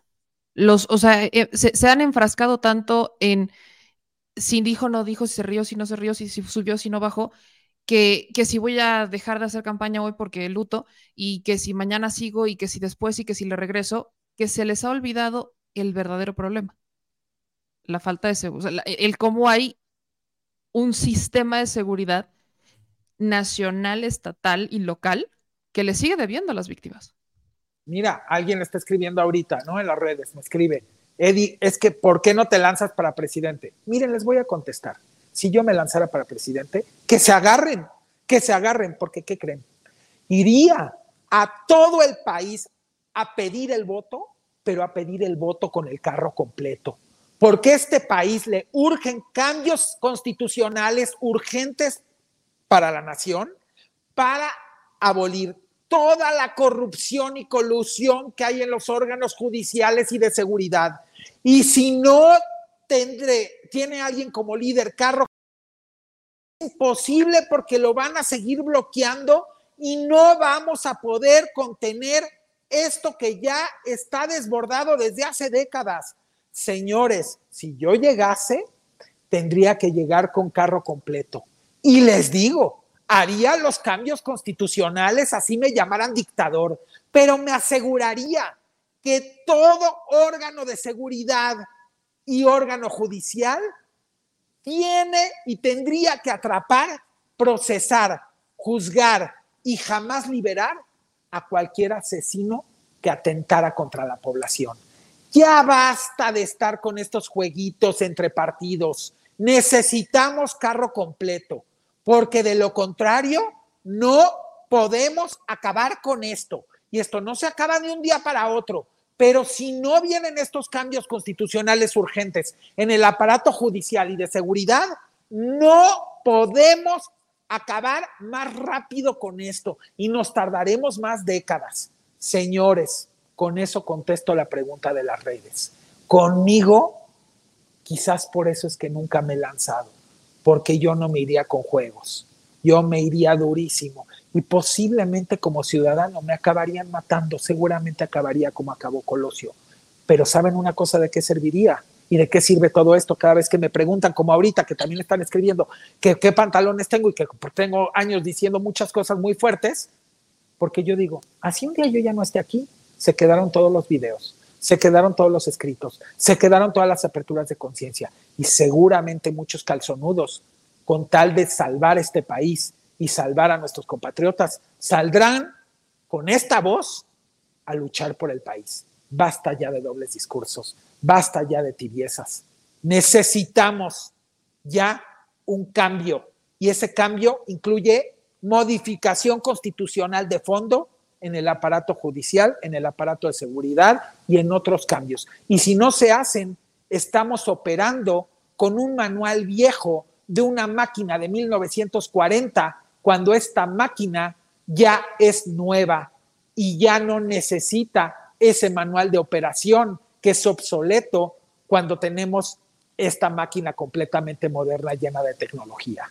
Y hoy en día es analogía lo que estoy diciendo para que se den cuenta por qué no podemos seguir operando así y por qué no pueden votar ustedes por alguien para la presidencia y no darle el carro completo, porque si no le dan el carro completo en, en, la legislatura, tanto en la Cámara de Diputados como en la Cámara de Senadores, no va a poder hacer los cambios constitucionales que urgen para que esto se termine porque nos están matando y nos están matando a base o en base a base de que no hay los cambios constitucionales que se necesitan y se están aprovechando de ese río revuelto y ganancia de pescadores. Y en esta vida hay que tener pantalones. Y en esta vida sí hay que salir a pedir el voto presidencial, como yo lo haría si me lanzaría a decir, pero a mí me lo dan con todo y la legislatura, lo necesito con todo y la legislatura. No me sirve. Ahora, no es capricho, ¿Por qué lo quiero con todo y la legislatura? Por esto y por esto y por esto. Y me contestaría el ciudadano, oiga, contendiente, pero ¿qué tal si usted se aprovecha de nosotros y le damos con todo y la legislatura? Por eso se queda la revocación de mandato y firmo ante notario, para que si no están de acuerdo conmigo, me quiten, porque lo que yo quiero es llegar con el cambio constitucional que se necesita para poder realmente demostrarles que este país sí puede todavía transformarse más rápido. Pero si ustedes no me dan ese voto de confianza, no voy a poder ayudarles de la manera en la que les puedo ayudar. Y todo esto lo estoy diciendo hipotéticamente para que piensen cuando vayan a dar el voto y acuérdense que hay la revocación de mandato. Entonces, si les da miedo dar el voto con todo y la legislatura, obliguen que ante notario firmen los contendientes de que si sucede eso, no van a quitar la, revocación de mandato para que ustedes o nosotros tengamos la seguridad de que los vamos a poder quitar si abusan de esa de carro completo. Y ahí tienen su respuesta para el que quiere decir, porque podría alguien decir a lo mejor en la audiencia, ok, se lo damos completo, pero ¿y si luego? Ya les contesté cuál es el y si luego. Y bueno, pues esa es la respuesta a las dos cosas que me llegaron por redes sin querer. Tú sabes que la audiencia es muy activa y usted escribe, escribe y se agradece. Como siempre se agradece la crítica, se agradecen los comentarios y se agradece que los ciudadanos participen. Siempre, siempre se agradece. Mi querido Eddie, siempre es un gusto platicar contigo y pues poner estas reflexiones sobre la mesa para que se suban el nivel del debate, que se generen argumentos más ideas, más voces y no solamente publicistas, voceros y demás. El discurso más duro y contundente, el discurso más duro y contundente, pero que es un referente este que viste hacia los aparatos de seguridad Así es. Lo que dije hace rato, no esta parte. Y yo creo que pues es que sí, es un gran mensaje, porque nadie está hablando de eso. Todo el mundo, y si se rió, y si dijo, y si esto, y si el otro, y si aquello caray, basta, queremos un cambio, amamos este país, ya basta de discursos, basta de discursos. Está bastante, bastante lógico lo que les estoy explicando. Tenemos en la mano el cambio. Si no, en la, si no lo hacemos en las urnas y no lo damos, estamos perdidos. Y cuestionen más a todos los contendientes ahorita que van a poder hablar. Yo por eso eh, voy a empezar a entrevistarlos a todos porque este va a ser el tenor de las entrevistas. Fuerte, yo nada de que voy a estar ahí paseando y pintando paredes de blanco. No, no, no. A ver, si yo quiero que los mexicanos se enteren qué ofrece cada uno, más vale de que esté a este el nivel de las entrevistas y no nada más, ay, ¿tú cómo te llamas? ¿Y de dónde vienes? Y bendito no sé qué y no sé cuál. No, no, no, esas son jaladas. Vámonos realmente a lo que le va a dar un valor agregado al país y lo que realmente requiere el país. No andar ahí pintando de, de, blanco las paredes negras, ¿no? Hablemos las cosas como son. Eddie, voy a sacar un comentario porque nunca falta el que llega a acusarme. Y voy a hacer, y lo hemos platicado. Vale, se vale, eh, bienvenido. Néstor me dice que me acuse contigo, porque dice Néstor que yo no quiero un carro completo. Tú lo hemos platicado en este espacio muchas veces al respecto de esto. Lo que yo no quiero, y justo tú lo dijiste cuando hablábamos de los panistas con Claudia Sheinbaum, era que el partido tenía que poner reglas y el partido tenía que poner criterios para evitar que quienes quieren abusar del movimiento o lo quieren manchar lleguen y sean los candidatos. Eso lo mencionaste cuando hablábamos. Pero creo que lo puedes explicar muy bien. Lo que tú tratas de decir no es que no quieres carro completo, que lo que no quieres es que a costa de tener un carro completo traigas traidores que después destruyan al movimiento. Y creo que eso es algo muy lógico. Lo que queremos es un carro completo para transformar, no para traicionar. Mira, está bonito. Carro completo para transformar, no para traicionar. Eh, hemos hablado del caso de Lili Telles, hemos hablado de, muchos, del caso de Germán Martínez, hemos hablado de muchos casos y es exactamente a lo que me he referido. Entonces, qué bueno que tú me ayudaste a explicarlo porque yo lo he dicho así, pero a veces no se entiende el punto. El carro completo no debe de ser a costa de las traiciones, el carro completo no debe de ser de poner en riesgo el movimiento, el carro completo tiene que ser con gente que tenga la voluntad, que tenga las ganas y que esté comprometida con el pueblo de México. Por eso pedí que Morena pusiera reglas. De hecho, lo vuelvo a mandar el recado y ya lo hablaré con ellos.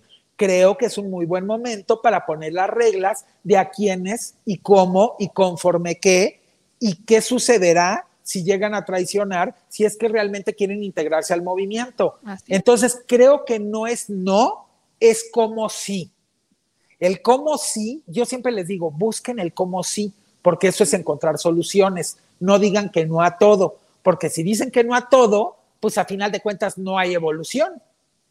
Exactamente. Exactamente. O sea, eh, creo que es muy claro el punto al que estamos llegando, que necesitamos una transformación, necesitamos continuar, avanzar, no retroceder. O sea, creo que es muy, es muy claro hacia dónde vamos. Entonces, yo sí quería, ¿no?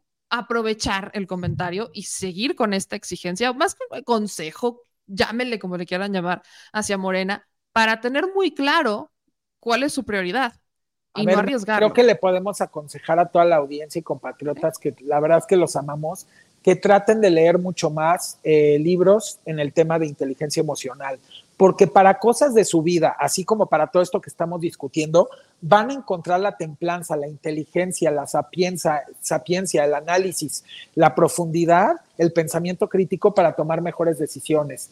Recuerden, el estómago es un órgano para digerir, no para decidir Y creo que el peor error que cometemos como seres humanos, y eso lo estoy escribiendo ahorita en mi libro, esa frase es mía, es que cometemos el gravísimo error de ocupar el estómago para decidir y no para digerir.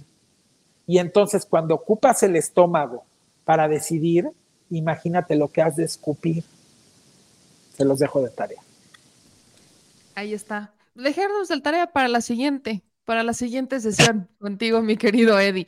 Vamos a seguir avanzando y a seguir generando esta apertura de conciencias. Con mucho amor. siempre, siempre encantada de platicar contigo. Ayúdame con tus redes sociales para que te sigan, para que también estén pendientes de todo lo que subes y lo que publicas. Con mucho gusto. Muchas gracias, Meme. Sabes que te quiero de aquí al infinito, a Cris, a ustedes que hacen esta gran labor a los compatriotas dentro y fuera del país, en México, Estados Unidos, Canadá, en Europa, en Asia, porque escriben de todos lados en las redes. Gracias por tanto amor a la gente que se acerca en la calle, en el coche, eh, caminando, en las plazas, en los restaurantes. Híjole, de verdad es muy bonito. Gracias, gracias. Los amamos y qué padre que podamos entre todos construir un debate y usar el pensamiento crítico y ver las cosas desde distintas ópticas. Eso creo que nos ayuda mucho. Eh, mis redes son el Twitter, arroba edismol, con la palomita azul, y en el Instagram, arroba edismol, guion bajo, es oficial, con la palomita azul, y acabo de abrir Threads, los hilos de Instagram, que se llama Threads. Con mucho gusto ahí también me encuentran con edismol, guion bajo, es oficial. Así que pues los espero y si Dios quiere nos vemos la semana que viene y les mando todo mi cariño y mi amor y sigamos adelante con corazón. Y acuérdense, nada de estómago para decidir, solo para digerir. Mi querido Eddie, nos vemos la próxima semana. Te mando un fuerte, fuerte abrazo. Cuídate mucho. Adiós. Pues ahí lo tienen. Yo sé que, ah, les dije que hoy iba a ser un programa intenso y no, no, no engaño, yo no mentí, va a ser un programa intenso. Eh, por ahí veo muchos comentarios, los voy a dejar al final porque todavía tenemos mucho que decir y vamos a seguir subiéndole la intensidad. Continuando con el tema de Lagos de Moreno, creo que la reflexión que hace Eddie es justamente el sentir de muchos mexicanos. Pero aquí mi punto es cómo se pierde esa exigencia, cómo se pierde la prioridad en todo esto por convertirlo en un tema político, mediático, que venda periódicos. O en este caso, que venda, que te metas a leer una nota. Eso es, ese es mi pleito. Ese es, ese es mi punto con todo esto. ¿Cómo, ¿Cómo es que ayer les explicaba, y ya está el video arriba en el canal, que el tema de Lagos de Moreno, la desaparición de estos cinco jóvenes, se hace tan viral? Es más, voy a regresarme todavía un poco más, porque esto no es la primera vez que lo vemos. Me acuerdo muchísimo del caso de Norberto Ronquillo, que se da en 2019, donde eh, secuestran y asesinan a un joven. Y es un caso que mediáticamente tuvo muchos reflectores. Y lo que se nos hacía curioso, o al menos a mí se me hacía curioso, es que mientras estaba el caso Norberto Ronquillo, a la par se habían dado otros secuestros y otros asesinatos en México. Y esos no tuvieron eco. Caso similar, no lo voy a comparar porque las diferencias son muy claras, pero muchos de ustedes nos preguntaban a veces, meme, ¿por qué se hace viral o por qué se hizo viral el caso de Devani en Nuevo León? Y no otros 10 feminicidios que ocurrieron en México. Yo lo que les dije en el caso de Devani, que ocurrió igual con el de María Fernanda en Morelos, es que lo que ahí los detona como virales es que la ineptitud de las fiscalías no se pudo ni ocultar, vaya, ni siquiera disimular. No se pudo. No había manera. Hace un par de días se da otro feminicidio, que fue el de Mariana Milagros o Montserrat Milagros en Guanajuato que lo hicieron viral por el video, por el morbo. Un video explícito en el que se ve el momento en el que la atacan. Y eso nos tiene que llevar a analizar en qué punto la denuncia se convirtió en un show. ¿En qué momento la tragedia se convirtió en un espectáculo? ¿En qué momento los medios convirtieron, su vocación de alzar la voz y de darle voz a las víctimas y de hacer denuncias en una estrategia política y de marketing. Ese es mi pleito. Ese es el pleito que yo claramente estoy viendo. Ese es, ese es mi pleito con todo esto. Lo que pasa con el tema de Lagos de Moreno, ayer lo explicábamos y me aventé una explicación de qué es lo que pasó paso, por, paso a paso con estos jóvenes, con la lamentable desaparición de los jóvenes. Les dije que incluso no iba a poner el video por lo explícito que era y lo, gráfico que había sido, pero les puse los 17 minutos de la rueda de prensa de la Fiscalía de Morelos, digo, de, de, Jalisco. Y algo que decía Eddie es, más acción y menos discurso. Es exactamente mi punto. Muchos de ustedes reconocían que los 17 minutos de rueda de prensa de la Fiscalía de Morelos eran pura retórica, pura eh, me lavo las manos y yo no tuve la culpa, fue TT. Y lo que hoy estamos viendo no se aleja de eso. El día de hoy, en la mañanera de este miércoles 16 de agosto, pues el presidente habló de muchos temas, ta, ta, ta, y al final de la conferencia, que esto fue lo que acaparó los medios de comunicación, al final de la conferencia de prensa, le gritan al presidente en el salón tesorería, sí, o sea, le empiezan a gritar y los jóvenes de Lagos de Moreno. Les voy a poner este momento de la mañanera que eso es lo que nosotros escuchamos, eso es lo que los que no asistimos a la rueda de prensa vimos que pasó, eso es lo que nosotros vimos que pasó en la conferencia de prensa, esa fue la, versión con la que nosotros nos quedábamos. Y tristemente, esa fue la versión con la que los medios de comunicación hicieron su agosto. Le empiezan y al final, ¿qué es lo que pasa? Pues que solamente sacan este último fragmento de la mañanera, después de que el presidente, o sea, cuando ya se está despidiendo, después de que pone esta canción, que ya sabemos cómo, cómo es que pone la, la canción el presidente, y es ahí cuando los medios de comunicación le empiezan a gritar. Como alguien que ha ido a las mañaneras, esto, esto es cosa de todos los días. Cuando acaba la conferencia, todos le empiezan a gritar. Quiero que ustedes vean el único momento de la conferencia de dos horas con 19 minutos y 5 segundos que se hizo viral y que se convirtió en nota por el tema de Lagos de Moreno. Quiero que ustedes lo escuchen y lo vean. Este, bueno, ya. Eugenia también. Ah, sí, sí, sí. Vámonos a desayunar, ya, ya, ya, ya. Están aquí unos compañeros de Argentina. Eh, si, si vienen mañana, mañana le damos posibilidad. Sí, mañana sí estás aquí. ¿Cuándo te vas? ¿Ah, sí? Ah, no, entonces ven mañana. Mañana.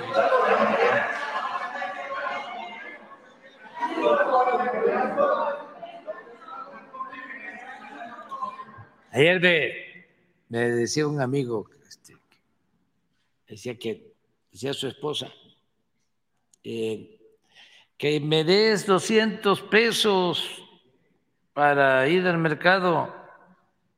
Eh, no oigo por acá, por el otro, que me des 500 pesos para ir al mercado. Mejor los 200. Bueno, adiós.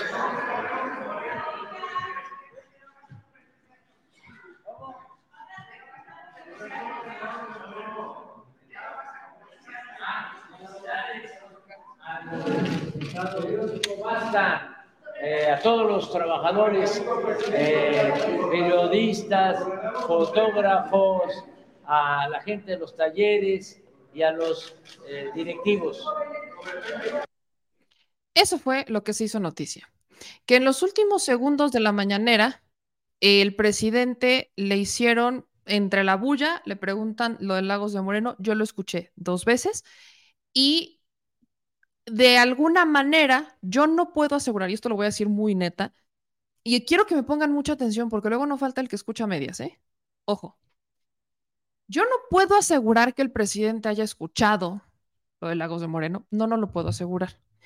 No puedo, no estuve ahí. Yo no puedo asegurar que lo haya escuchado. Que sé cómo funcionan las mañaneras, claro que sé cómo funcionan. Y que sé que hay muchas veces que le gritan y no escucha. Eso sí lo sé. He estado ahí, le han gritado mil cosas y no ha respondido porque no ha escuchado y neta no ha escuchado. Yo no sé el presidente este chiste de que si escuchaba o no escuchaba, a qué lo amerita, no sé, yo no estuve ahí, yo no sé a qué de todo lo que le gritaron lo dijo, porque no solamente le gritaron Lagos de Moreno, Lagos de Moreno se lo gritaron dos veces. De ahí en fuera se escuchó una debulla que yo no logro ni siquiera con los micrófonos que ahí tienen identificar. Yo no puedo asegurar que haya escuchado o no haya escuchado el tema. Y tampoco puedo asegurar que el chiste de yo oigo, no oigo, lo haya dicho por el tema de Lagos de Moreno. No, no lo puedo asegurar. Lo que pasa con los medios es que extraen esta parte y cada quien tiene versiones distintas. Hay un segundo video que es otra versión de esta última parte cuando felicita a Diario Basta, que la sube Diario Basta. Y es una parte que ya se escucha, digamos, sin la bulla, sin los micrófonos y demás, y que viene grabada desde una persona que ahí estaba, que es el reportero que fue de Diario Basta. Esta, en esta otra parte, escuchen lo que pasa.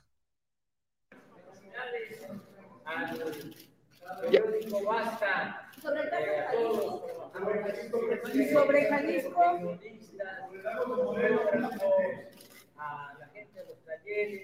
Y los, y los jóvenes de Jalisco. Y ahí lo cortan. Ahí, ya estando, ya estando la cámara, o sea, ya estaban en la última parte cuando estaban grabando lo de la felicitación de Diario Basta, ahí ya se escucha que le dicen lo de Jalisco y lo de Lagos de Moreno y él no respondió. O sea, eso es, ahí no respondió el presidente. Eso, en este momento, sí puedo decir que sí se escucha y el presidente no respondió. Pero les voy a poner lo que una persona que sí fue a la mañanera reportó. Antes de que emita cualquier tipo de opinión. Hasta este momento no estoy opinando al respecto. Estoy hablando de puros hechos. César Huerta, que fue el día de hoy a la mañanera y que fue representando a el diario Polemón, a la revista Polemón, pone lo siguiente. Hoy un periodista presumió que hizo la tarea y tomó el micrófono para felizmente presentársela al presidente.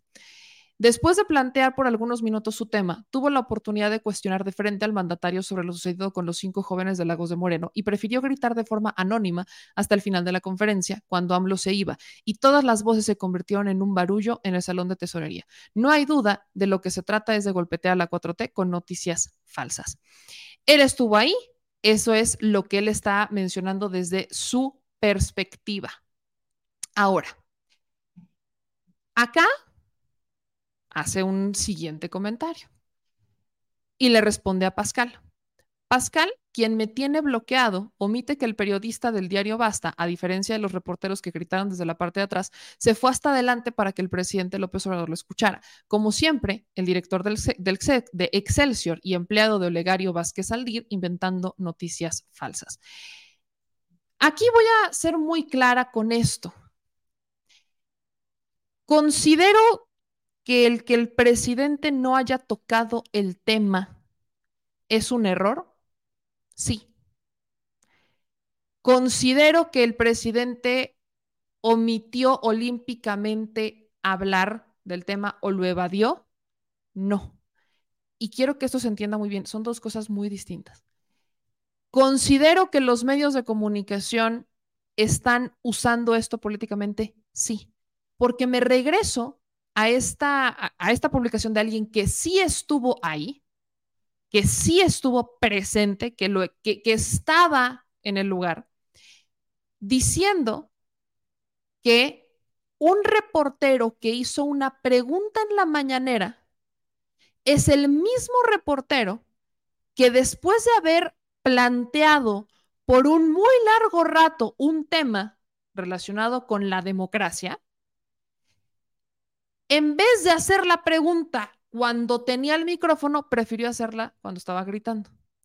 Ese es el punto al que voy a llegar Y me, yo sé que para muchos eh, quizás este es un tema que no eh, vamos a, que no se debería de tocar o, no sé, pero quiero que ustedes vean este momento. Estamos hablando del reportero de imagen, que por cierto yo no, no, es que eh, haya ido mucho a la mañanera últimamente, pero en los dos años que fui prácticamente una vez a la semana, este reportero no iba, solo iba cuando tenía preguntas que hacer. Y esta no fue la excepción. A él no le habían dado la palabra en la mañanera, él toma el micrófono en la mañanera y esto es lo que pasa. De hecho, es el primer planteamiento. Quiero que ustedes lo vean, porque este es el reportero que grita la primera, la que grita la pregunta primero. De ahí en fuera los demás empezaron a gritarla, pero eso hasta después. El que planteó la pregunta inicialmente fue él y escuchen cuando tuvo la oportunidad de hacerlo ante el micrófono, qué es lo que hizo. ¿Dónde está? Páramo. ¿La hiciste? ¿Ah? Ah, bueno, vamos a empezar con la tarea. Bueno.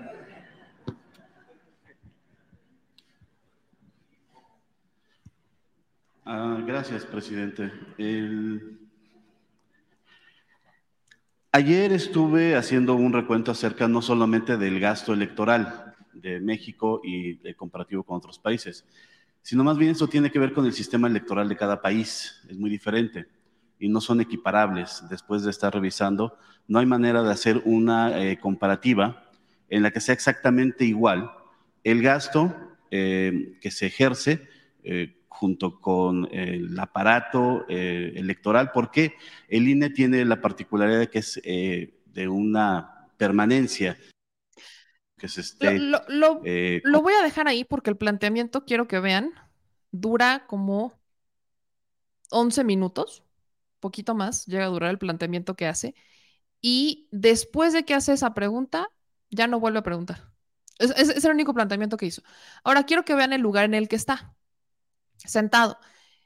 Justamente le decía el señor productor, no sería divina, pero está en la tercera fila, en la esquina junto a la puerta.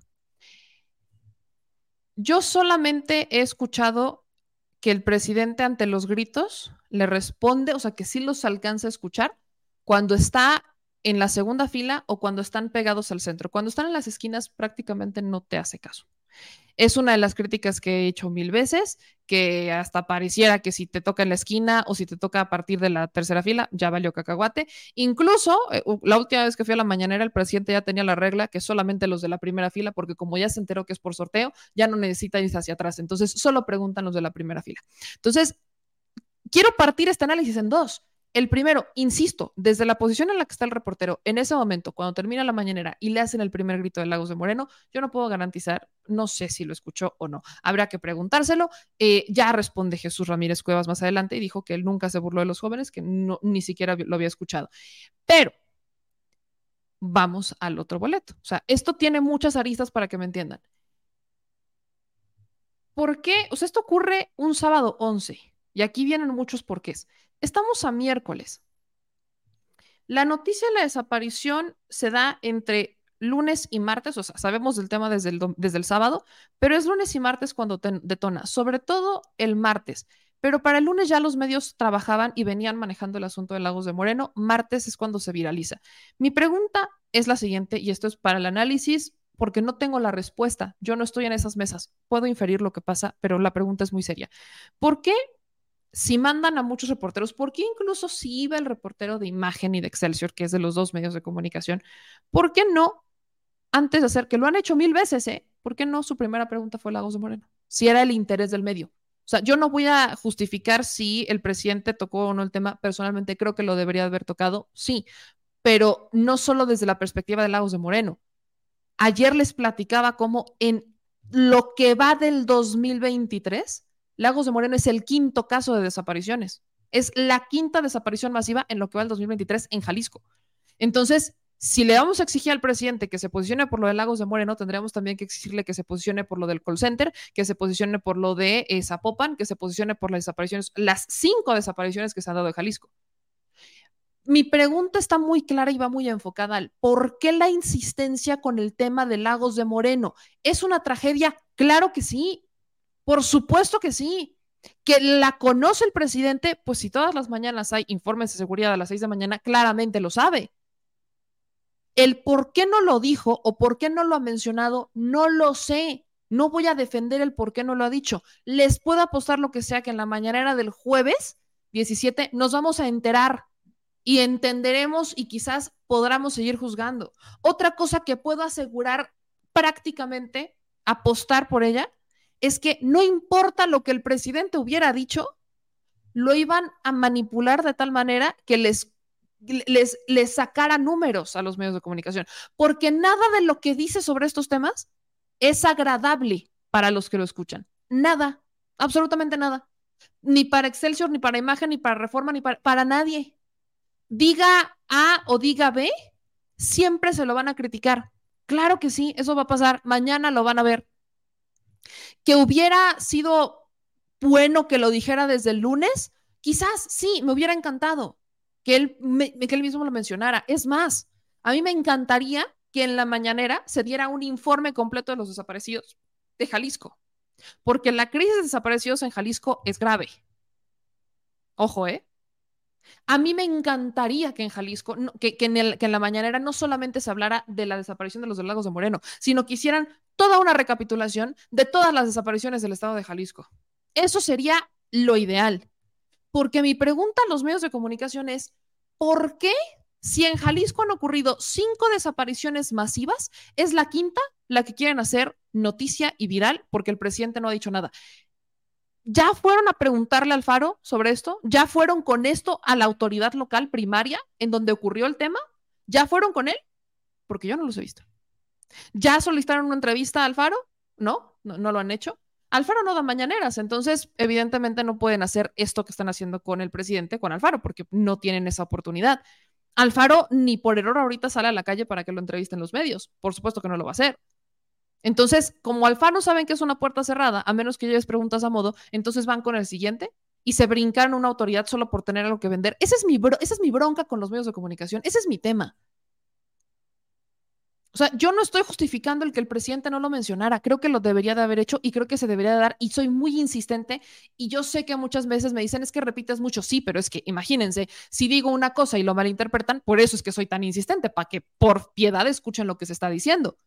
Creo que desde, la, desde esta conferencia de seguridad que no se ha dado, y que es el lugar en donde el presidente normalmente habla de estos temas y que no es la primera vez y que ha tocado temas delicados muchas veces, creo que desde la mañana se debe hacer una recopilación de todos los casos de desapariciones en Jalisco y cuáles, han, cuáles terminan siendo competencia federal y cuáles no, porque para la Fiscalía de Jalisco todo es culpa del gobierno federal, aunque todos los hechos ocurren dentro del territorio local, todo es culpa del gobierno federal. Entonces, ¿en dónde queda la coordinación entre los entre ambos? ¿En dónde está?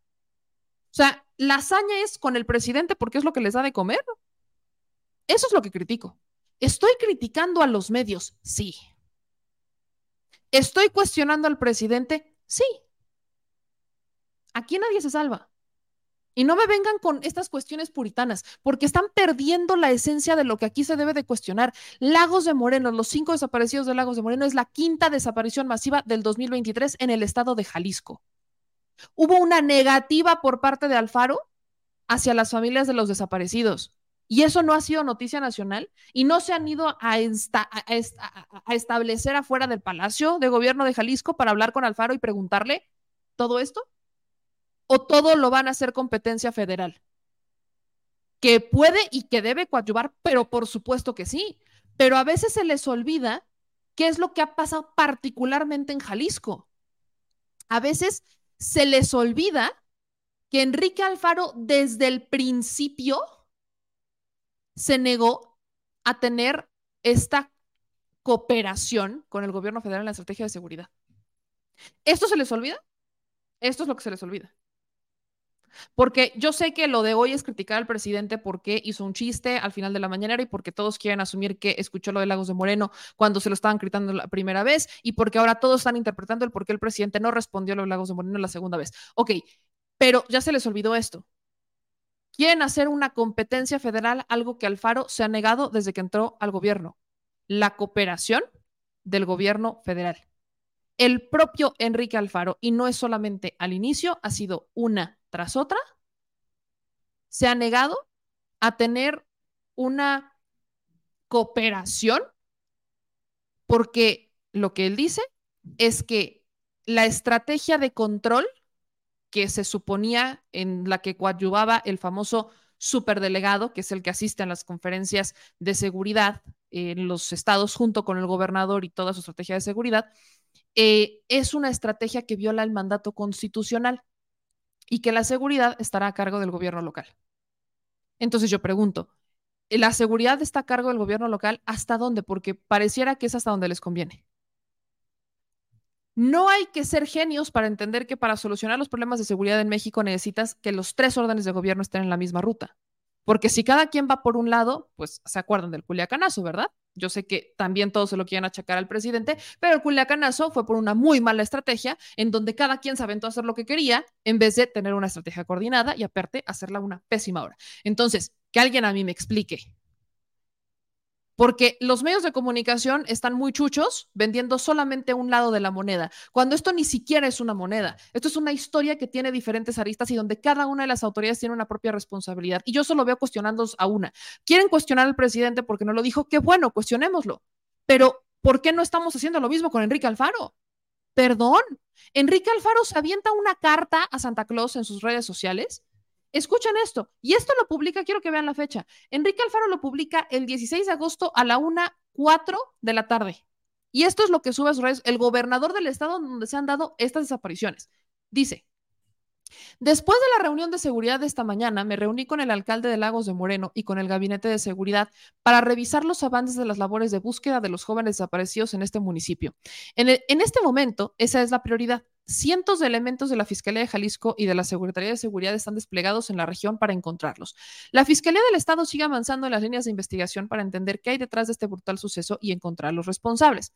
Desde el primer momento en que se presentó la denuncia, hemos estado concentrados en el tema, hemos dado la cara para informar sobre lo sucedido y hemos actuado, como siempre, con seriedad y responsabilidad. Aunque estamos ante un hecho evidentemente vinculado a la delincuencia organizada, que es un asunto de competencia federal, nosotros vamos a seguir haciendo lo que nos toca. Espero que la Fiscalía General de la República y el gobierno federal hagan lo propio ante un hecho que ha lastimado profundamente a Jalisco. La positiva coordinación que hemos tenido en la agenda de seguridad con la federación tiene que fortalecerse y profundizarse ante los hechos ocurridos en las últimas semanas en nuestro estado.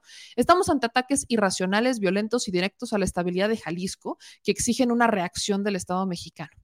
Le pedí al fiscal mantener una comunicación directa y permanente con las familias de los muchachos para que conozcan los avances de los trabajos de investigación que se han estado realizando. Sabemos que ante hechos de esta naturaleza se generan rumores y desinformación y hay quienes quieren lucrar con la tragedia. Por eso pedimos a la población que atienda a la información oficial.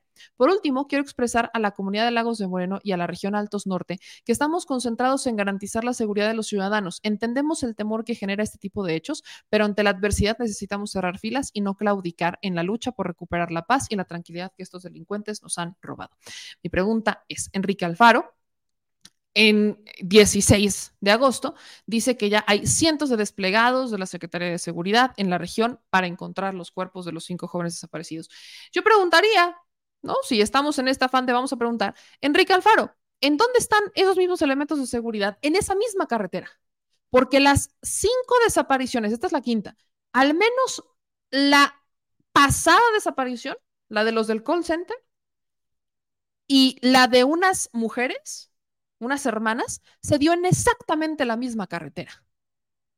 Lagos de Moreno, Encarnación. Cuéntenme, ¿en dónde están las autoridades en esa carretera?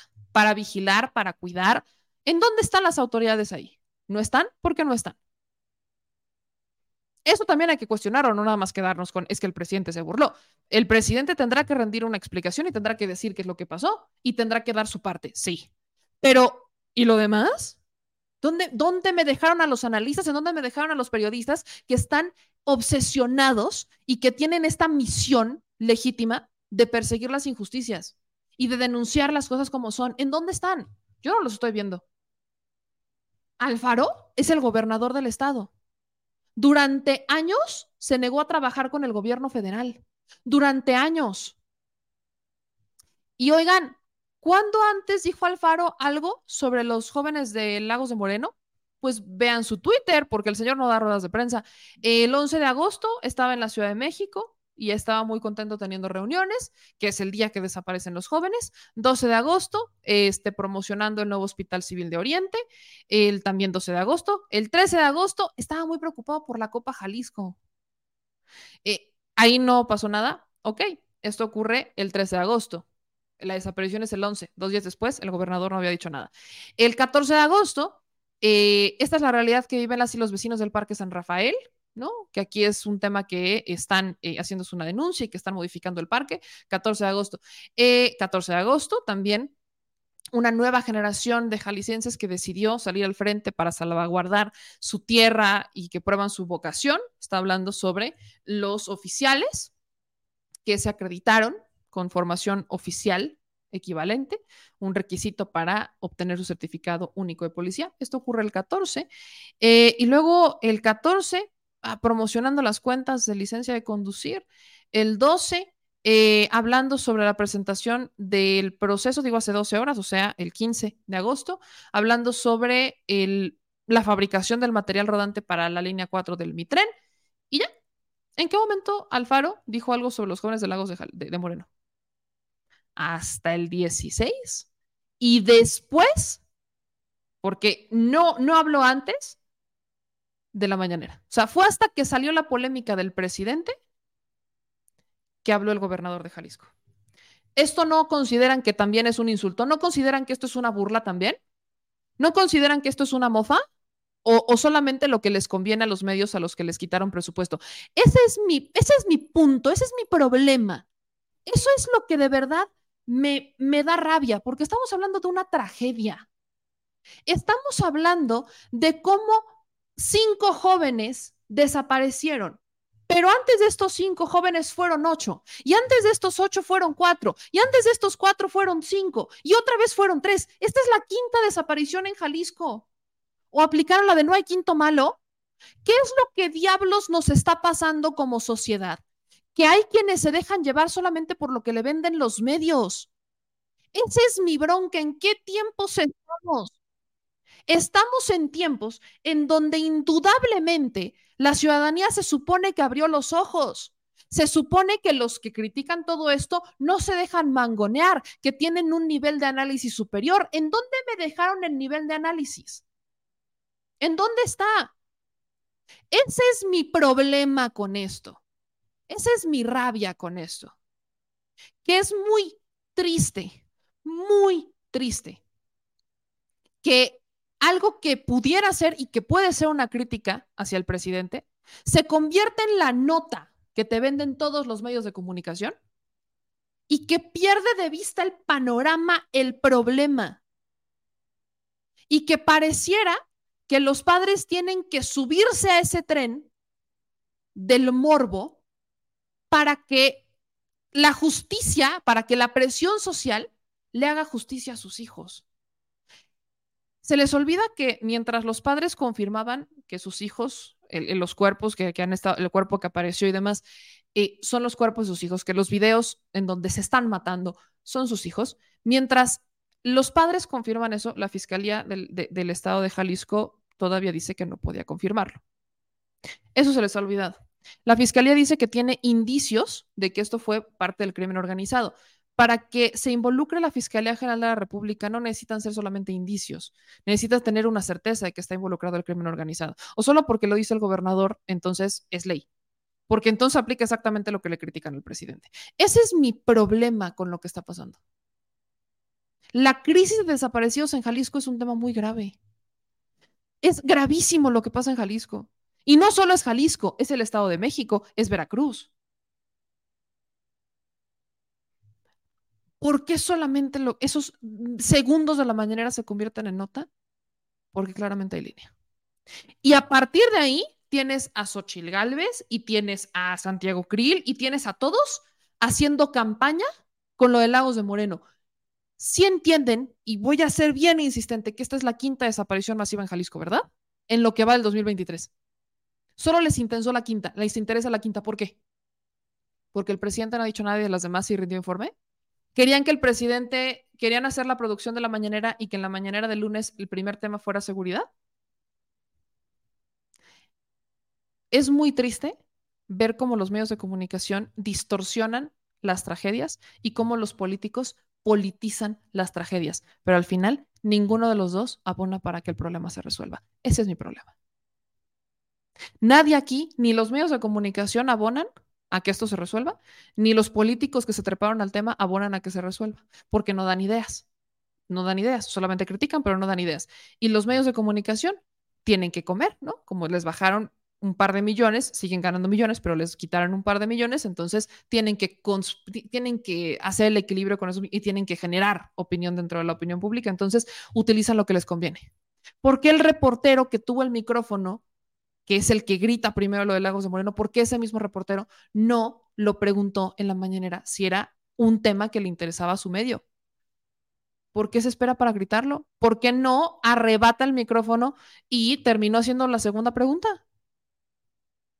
Miren, si todo esto, si yo lo que les estoy diciendo no nos hace entender cómo es tiempo de sopilotes y lucran con las tragedias, entonces yo no sé qué lo va a hacer. Yo no sé qué es lo que lo va a hacer. Eso es lo que a mí personalmente me decepciona de los medios de comunicación. Y es lo que a mí personalmente me decepciona de los gobiernos y de los políticos. Esto es lo que a mí me estresa muchísimo.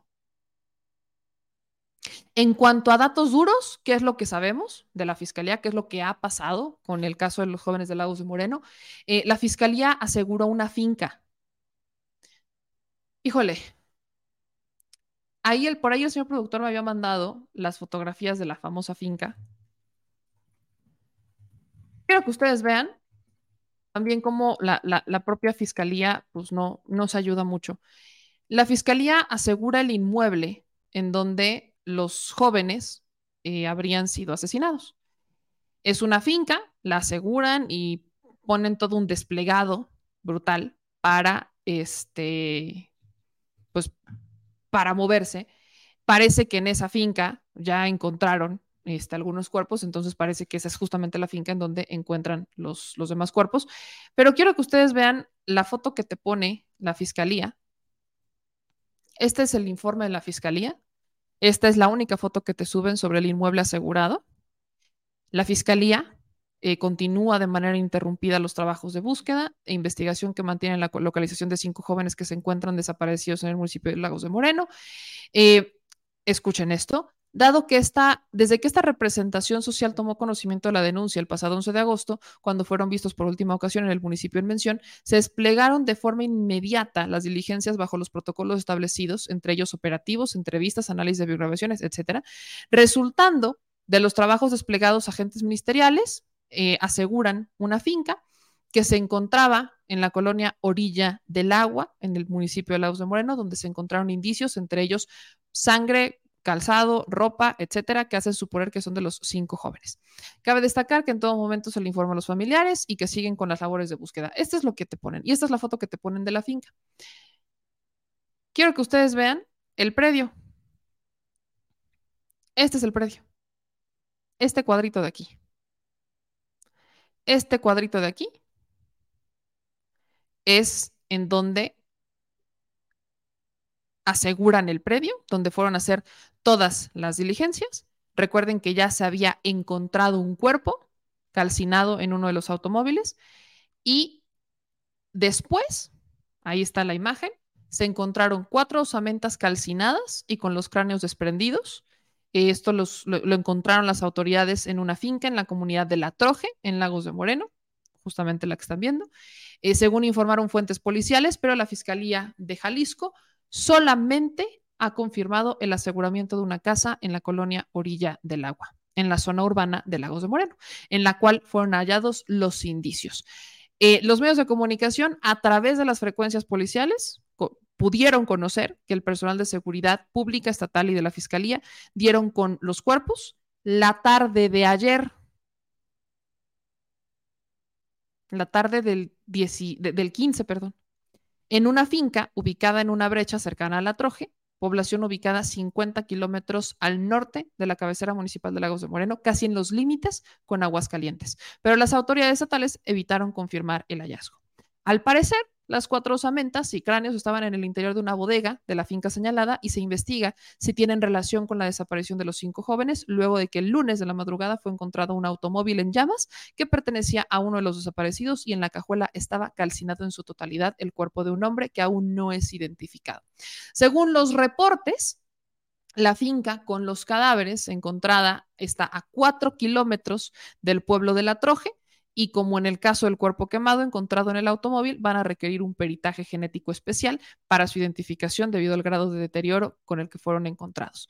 Eh, horas antes, también este miércoles, una vivienda en la colonia Orilla del Agua fue asegurada luego de que las autoridades hallaron indicios de manchas de calzado y sangre. Entonces, las autoridades hasta apenas miércoles encuentran los cuerpos, encuentran la dinámica, no lo han podido confirmar porque tienen que hacer las pruebas genéticas, no han confirmado el hallazgo de los cuerpos porque pues tampoco están en hasta que sepan si son o no son, pero esto no es nota.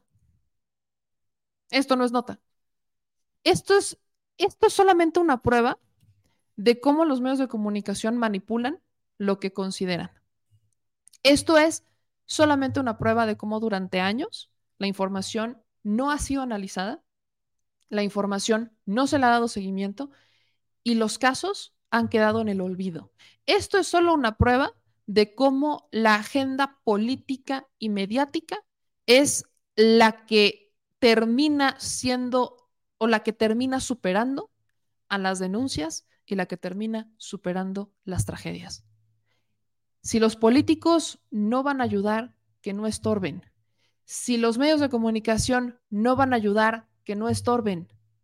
Hay una deuda brutal de todas las instituciones involucradas en la impartición de justicia, desde las policías locales, municipales, las estatales, hasta las Fuerzas Armadas, porque no todos son buenos y no todos se salvan, hasta las policías federales que se involucraron a la Guardia Nacional.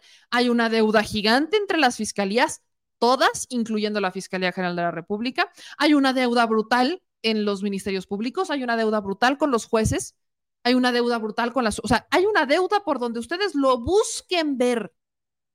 Nos deben justicia y nos deben paz.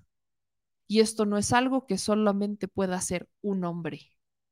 Esto es algo que hacen cada uno de los que fueron electos para el poder, para el cargo. Cada uno de ellos es responsable de una parte. Y es muy triste que no la hagan. Dejen de lucrar y de politizar las tragedias para intentar ganar votos. No sean miserables. El panorama de la tragedia es mucho más amplio de lo que medio informan en los medios de comunicación. Me voy a sus comentarios. Dicen aquí, en sus comentarios, Gaude, que una invasión de los marines gringos a nuestro país es la solución. Claro, es buena idea. Así matan a los delincuentes y de paso a miles de inocentes mexicanos como Vietnam y en Afganistán. Eh, aquí en otros comentarios nos dicen que si van a fraguar otra verdad histórica, no sabría decirte. Eh, dice Areli, en vez de exigir y culpar al pelón de todo, culpan a AMLO. Para su conveniencia son autónomos. En esto no. Aquí en otros comentarios dice, es increíble, todos los días desaparecen jóvenes aquí en Jalisco. Exactamente. Eh, dicen, pero según él fue a, fue a, Lagos de Moreno a poner cámaras desde el 5. ¿En dónde están las cámaras? ¿Alguien me puede decir? Yo simplemente no las veo. Eh, dice Rebeca, Rebeco, ¿cuántas cloacas habrá que destapar? Uy, y no hablamos de las fosas clandestinas, ¿eh? Porque en Jalisco también hay una cantidad de fosas clandestinas brutal. Maena dice, ¿pero por qué? ¿Por qué motivos tienen para hacer eso? Maena, cuando los medios de comunicación se involucran y ves que al mismo tiempo se empiezan a involucrar políticos que se oponen al gobierno, la fórmula creo que es muy clara. Están utilizando una tragedia para construir o conseguir votos y que en, a un año de las elecciones ya empiecen a debilitar al gobierno del presidente. Hemos hablado de cómo lo han intentado hacer con Pemex, hemos hablado de cómo lo han intentado hacer con, con ACID. Hemos, o sea, no estoy diciendo que las instituciones sean perfectas, ¿eh? Nunca lo he dicho. Yo desde este espacio hemos presentado reportajes, hemos presentado análisis, hemos presentado críticas a prácticamente todo, porque nada es perfecto. Pero hay una diferencia abismal entre una crítica lógica y constructiva a una campaña mediática para lucrar con las tragedias. Ese es el problema. Aquí en otros comentarios dicen, eh, dicen no digas bobadas, los intereses de Estados Unidos no son ayudar, son fregar. Dicen aquí en otros comentarios, Alfaro, no voy a criticar el físico de absolutamente nadie. Alfaro dice que todo bien aquí en Jalisco. Pregúntenle a los familiares de los desaparecidos y vamos a ver qué pasa. Eh, dicen el del noroeste de Jalisco en Sinaloa. Dicen acá, son unos miserables la oposición y lo han demostrado, lamentablemente seguirán así y son capaces de esto y más porque no han hecho absolutamente nada. Eh, dice Meme, Alfaro tiene comprado a todos los medios aquí en Jalisco. Por supuesto que los tiene comprados. Eso es, es, evidentemente los tiene comprados. Y luego, ese es el problema. Que los medios, por eso los critico tanto. Los medios de comunicación, no todos, porque no son todos, no voy a generalizar también, pero sí son muchos, perdieron la vocación de denuncia y se fueron a la vocación del billete lo que les deja lana. Si tu caso, si tu denuncia, si tu nota no les genera lana, pues entonces no la van a tomar ni de broma, eh, porque no les genera ningún rendimiento y ante todo son un negocio. Y se les olvidó que su vocación es informar. Eso es, ese es mi problema. Ese es mi problema. Muy fuerte. Pero bueno, ¿qué les digo? Eh, aquí en otros comentarios dicen, los medios corporativos de comunicación son medios de manipulación. Eh, dicen aquí en otros comentarios, cuando los militares atrapan a uno del cártel del noreste. Dice Ezequiel, por algo Alfaro endeudó al Estado en la pandemia para comprar a los medios. No, y para muchas otras cosas más. Dice, muy cierto, los medios de Jalisco nacionales hablan del trabajo de Alfaro, que sí, como si fuera la octava maravilla. Pues, miren, si el trabajo de Alfaro es tan bueno y es la, es la octava maravilla, ¿por qué esta es la quinta desaparición masiva? Una, dos, ok, cinco en lo que va del año. No sé. Yo lo sigo poniendo sobre la mesa. Eh, dicen acá en otros de sus comentarios. Marta, 23 mil desaparecidos, ¿cómo negarlo? Son incluso hasta más, ¿eh? Porque hay un tema con los desaparecidos, y yo lo he mencionado mucho, que eso también tendrá que verse al final de la administración, cómo quedan aquí. Recuerden que la Subsecretaría de Derechos Humanos, que en la que cabeza Encinas, emprendió, eh, se hicieron incluso reformas para construir el primer Centro Nacional de Identificación de Cuerpos, algo que México no tenía. Aquí, ¿cuál es el rol de Jalisco, por ejemplo? Bueno, es que Jalisco no es el único estado, son muchos, pero el, el tema que quizás detona en Jalisco es que hay muchos cuerpos, hay muchas fosas que nada más no sabemos quiénes son los que están allá adentro. En todo México, el problema de los desaparecidos es que pues terminan siendo enterrados en una fosa y no los encuentras hasta años después y los cuerpos ya traen un deterioro. Si te fue bien, encuentras quizás algo con lo que puedas hacer una identificación genética. Si no, al momento que los meten a la fosa, los queman para evitar que si los desentierran puedan hacer o sea más complicado hacer una identificación genética de quién es la persona. Y tristemente en México no coincidían las, las listas de desaparecidos con las listas de cuerpos encontrados en una fosa. Primero, porque había cuerpos que estaban en una fosa que no estaban reportados como desaparecidos. Y luego había personas que no estaban reportadas como desaparecidas que aparecían en fosas y al revés. Entonces, cuando veías que se empezaban a sacar cuerpos, sacar cuerpos de las fosas, en Jalisco lo que hicieron fueron poniéndolos en congeladores, en congeladores, en congeladores, esperando a ver cuándo les hacían las identificaciones o cuándo iban a reclamar los cuerpos, que no habían sido identificados. Antes de que llegara Alfaro, y eso sí hay que decirlo, no es un tema de Alfaro, antes de que llegara Enrique Alfaro, esas camionetas, eran camiones, perdón, congeladores, se fueron a cremar los cuerpos sin extraer nada, ni, ni este, dientes, ni nada para poder hacer una identificación genética. Ni huellas les tomaron a los que podían.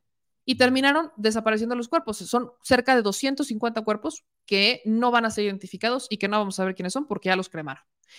Ese es el problema de, ese es un ejemplo del problema que tenemos en México con los desaparecidos. Entonces, en, con Encinas lo que hicieron fue presentar una reforma para poder construir este centro y que pudieran hacer lo que hicieron con el caso de los jóvenes de Ayotzinapa, que es una, son científicos que no son mexicanos, que vinieron a identificar los restos que si encontraba un brazo, por ejemplo, porque recordemos del caso de Ayotzinapa, lo que pasa después de la verdad histórica, cuando ya toma esta administración junto con el GEI, es que empiezan a encontrar que si un brazo a kilómetros de otro lugar, etcétera. Y lo que empiezan a hacer es mandar esa pieza, esa, esa, pieza del cuerpo. Si no estoy mal, las mandaron a, a, extremidad, las mandaron a Europa, creo que fue, no, a Canadá.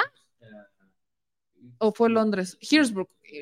Earsbrook los mandan a Earsbrook y ahí este grupo de científicos realiza todo el análisis que aquí en México no se podía hacer porque ni la capacitación ni el equipo. Entonces, los hacen y es como empezaron a identificar que efectivamente la verdad histórica era una farsa porque los cuerpos no estaban donde dijeron que estaban.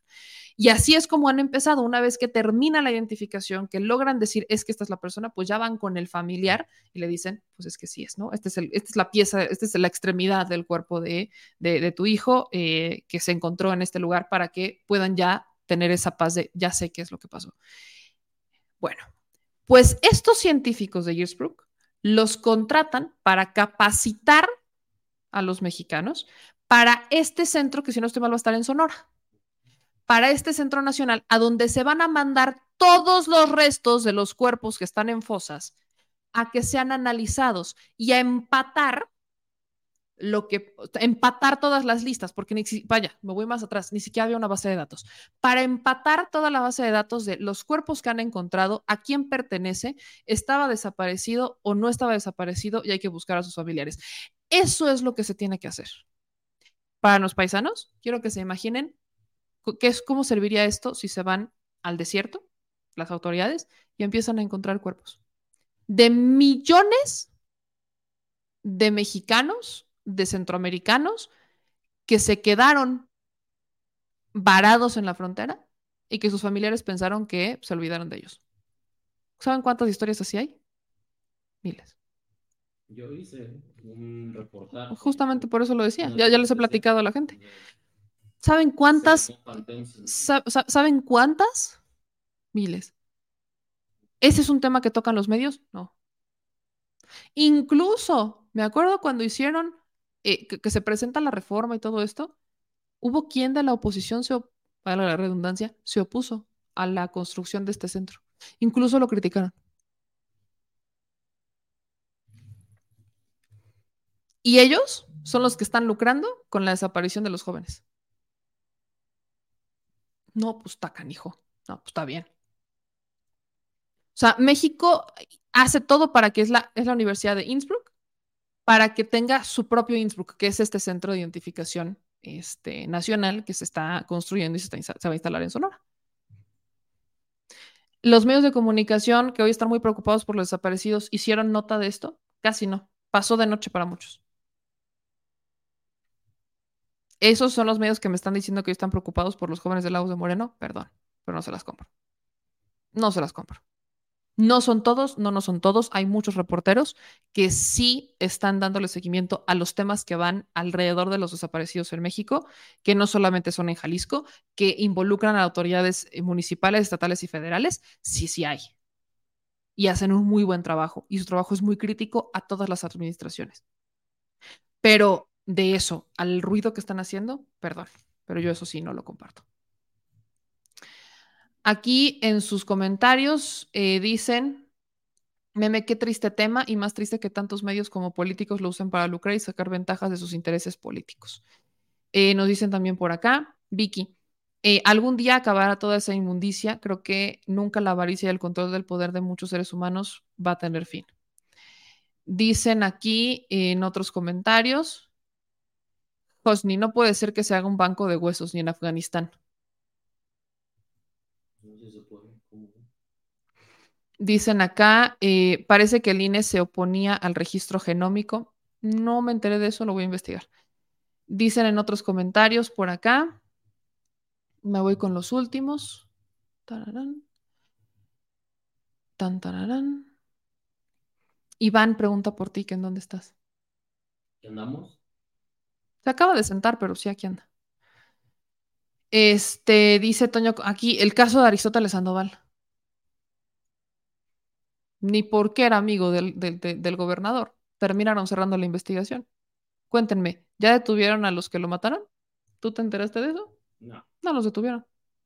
pusieron ahí a dos. este, Detuvieron al dueño de la empresa, detuvieron a las chicas que, que- que participaron en el, eh, que estaban limpiando, eh, pero detuvieron al, al- al autor intelectual, detuvieron a los criminales, no, detuvieron nada más al dueño de los, de, de la, del, pues del bar, más y creo que después lo dejaron libre. Entonces, ¿y eso también es culpa del presidente? Ah, ok.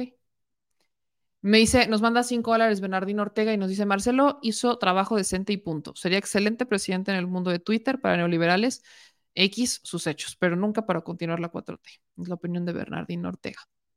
Eloísa nos manda 10 dólares y dice, "Meme, a mi mamá su doctor le dijo que firmara unas firmas apoyando a Ebrard, que porque agarra pensión de adultos mayores y le dio 10 formas más para que sus conocidos firmaran y le pidieron su INE. ¿Cuántas veces les voy a explicar esto?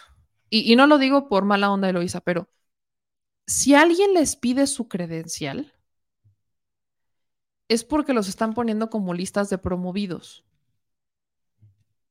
Si ustedes están, o sea, si alguien les pide su credencial, es por un tema electoral, punto. Los programas sociales no van a llegar a su casa de la noche a la mañana. Tiene que llegar una persona bien identificada. Ustedes pregúntenle de dónde viene, cuáles son sus credenciales. Tienen, están bien identificados y tienen con qué identificarse. Y tienen que llevar los formatos. Si nada más llega una persona y les dice, lléname esto y ya, es un tema político. Si ustedes no están seguros de apoyarlo, no lo apoyen. No les van a quitar sus programas sociales y menos la pensión de adultos mayores, que es constitucional.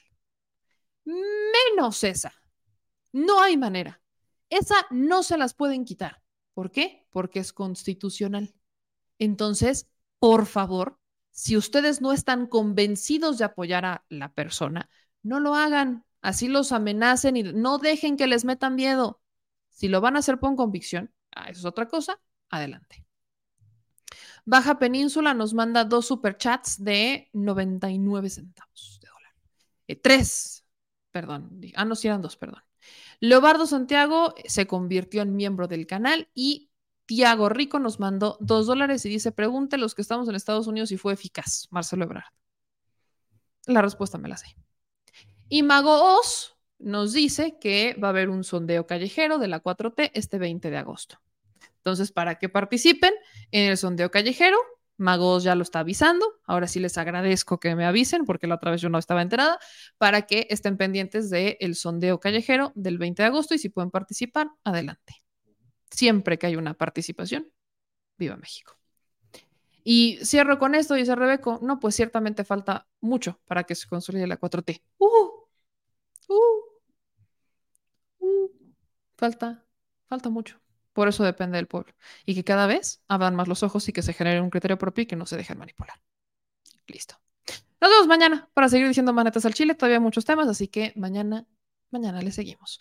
Yo soy Meyamel, no se les olvide compartir el programa, compartir los episodios, compartir los videos que estamos subiendo y seguir dejándonos sus comentarios y ayudarnos siempre con sus likes. Ya saben que nos pueden seguir en todas las redes sociales, nos encuentran en Facebook, Twitter, YouTube, Instagram, TikTok, en todos lados nos encuentran, así que gracias por seguirnos, por compartir y por convertirse en parte de la comunidad Chile informada. Nos vemos mañana, les mando un abrazo gigante, cuídense y por favor no caigan en la manipulación, generen su propio criterio y si tienen algo que criticar, que sea de su propia voz y no porque alguien se los dijo. Hasta aquí mi reporte, nos vemos mañana. Adiós.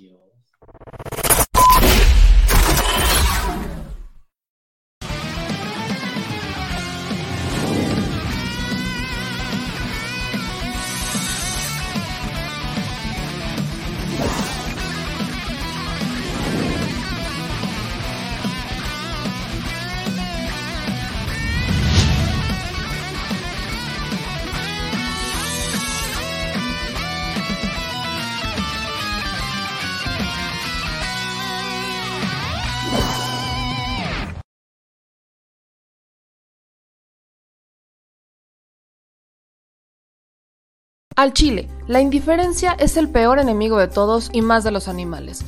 Los últimos datos del INEGI señalan que en México existen cerca de 18 millones de perros y alrededor del 70% viven en las calles, es decir, casi 13 millones han sido abandonados, extraviados o nacieron en las calles. Esto posiciona a México como el primer país de América Latina con mayor índice de perros abandonados y también con mayor indiferencia al tema. El abandono es un fenómeno que afecta a perros y gatos de todo tipo, no entiende de edades o de razas. El 20% de perros y el 11% de gatos abandonados son de pura raza, mientras que el resto son mestizos. Por otro lado, la mayoría de perros y gatos llegan al refugio en la edad adulta, aunque también son recogidos cachorros y animales de edad avanzada. El maltrato animal también está presente y nuestro país aún está en pañales, pese a que se está comenzando a legislar para crear sanciones más severas a quienes cometan ese tipo de delitos. Por eso es importante la participación ciudadana y pedimos tu ayuda. Es hora de dejar de callar y ayudar a darles voz a quienes siempre están ahí para darnos una patita. Educar, esterilizar, identificar, reflexionar y adoptar es básico para revertir la tendencia pero si tú no tienes la posibilidad de adoptar o rescatar, ayuda a diferentes organizaciones que ya lo hacen. Angelitos peludos.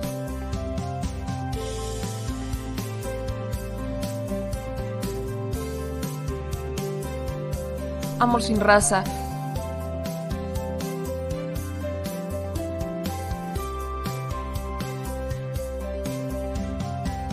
Frida Puebla.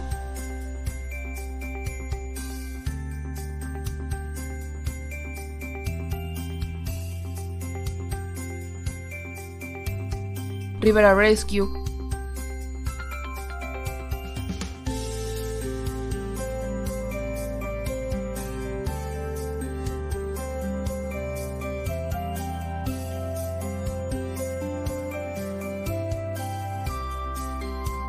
Voz Animal MX.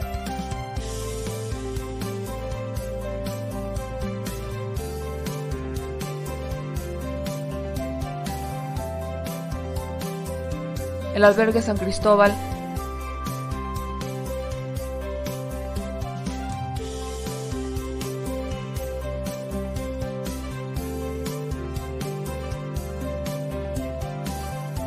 Fundación Toby.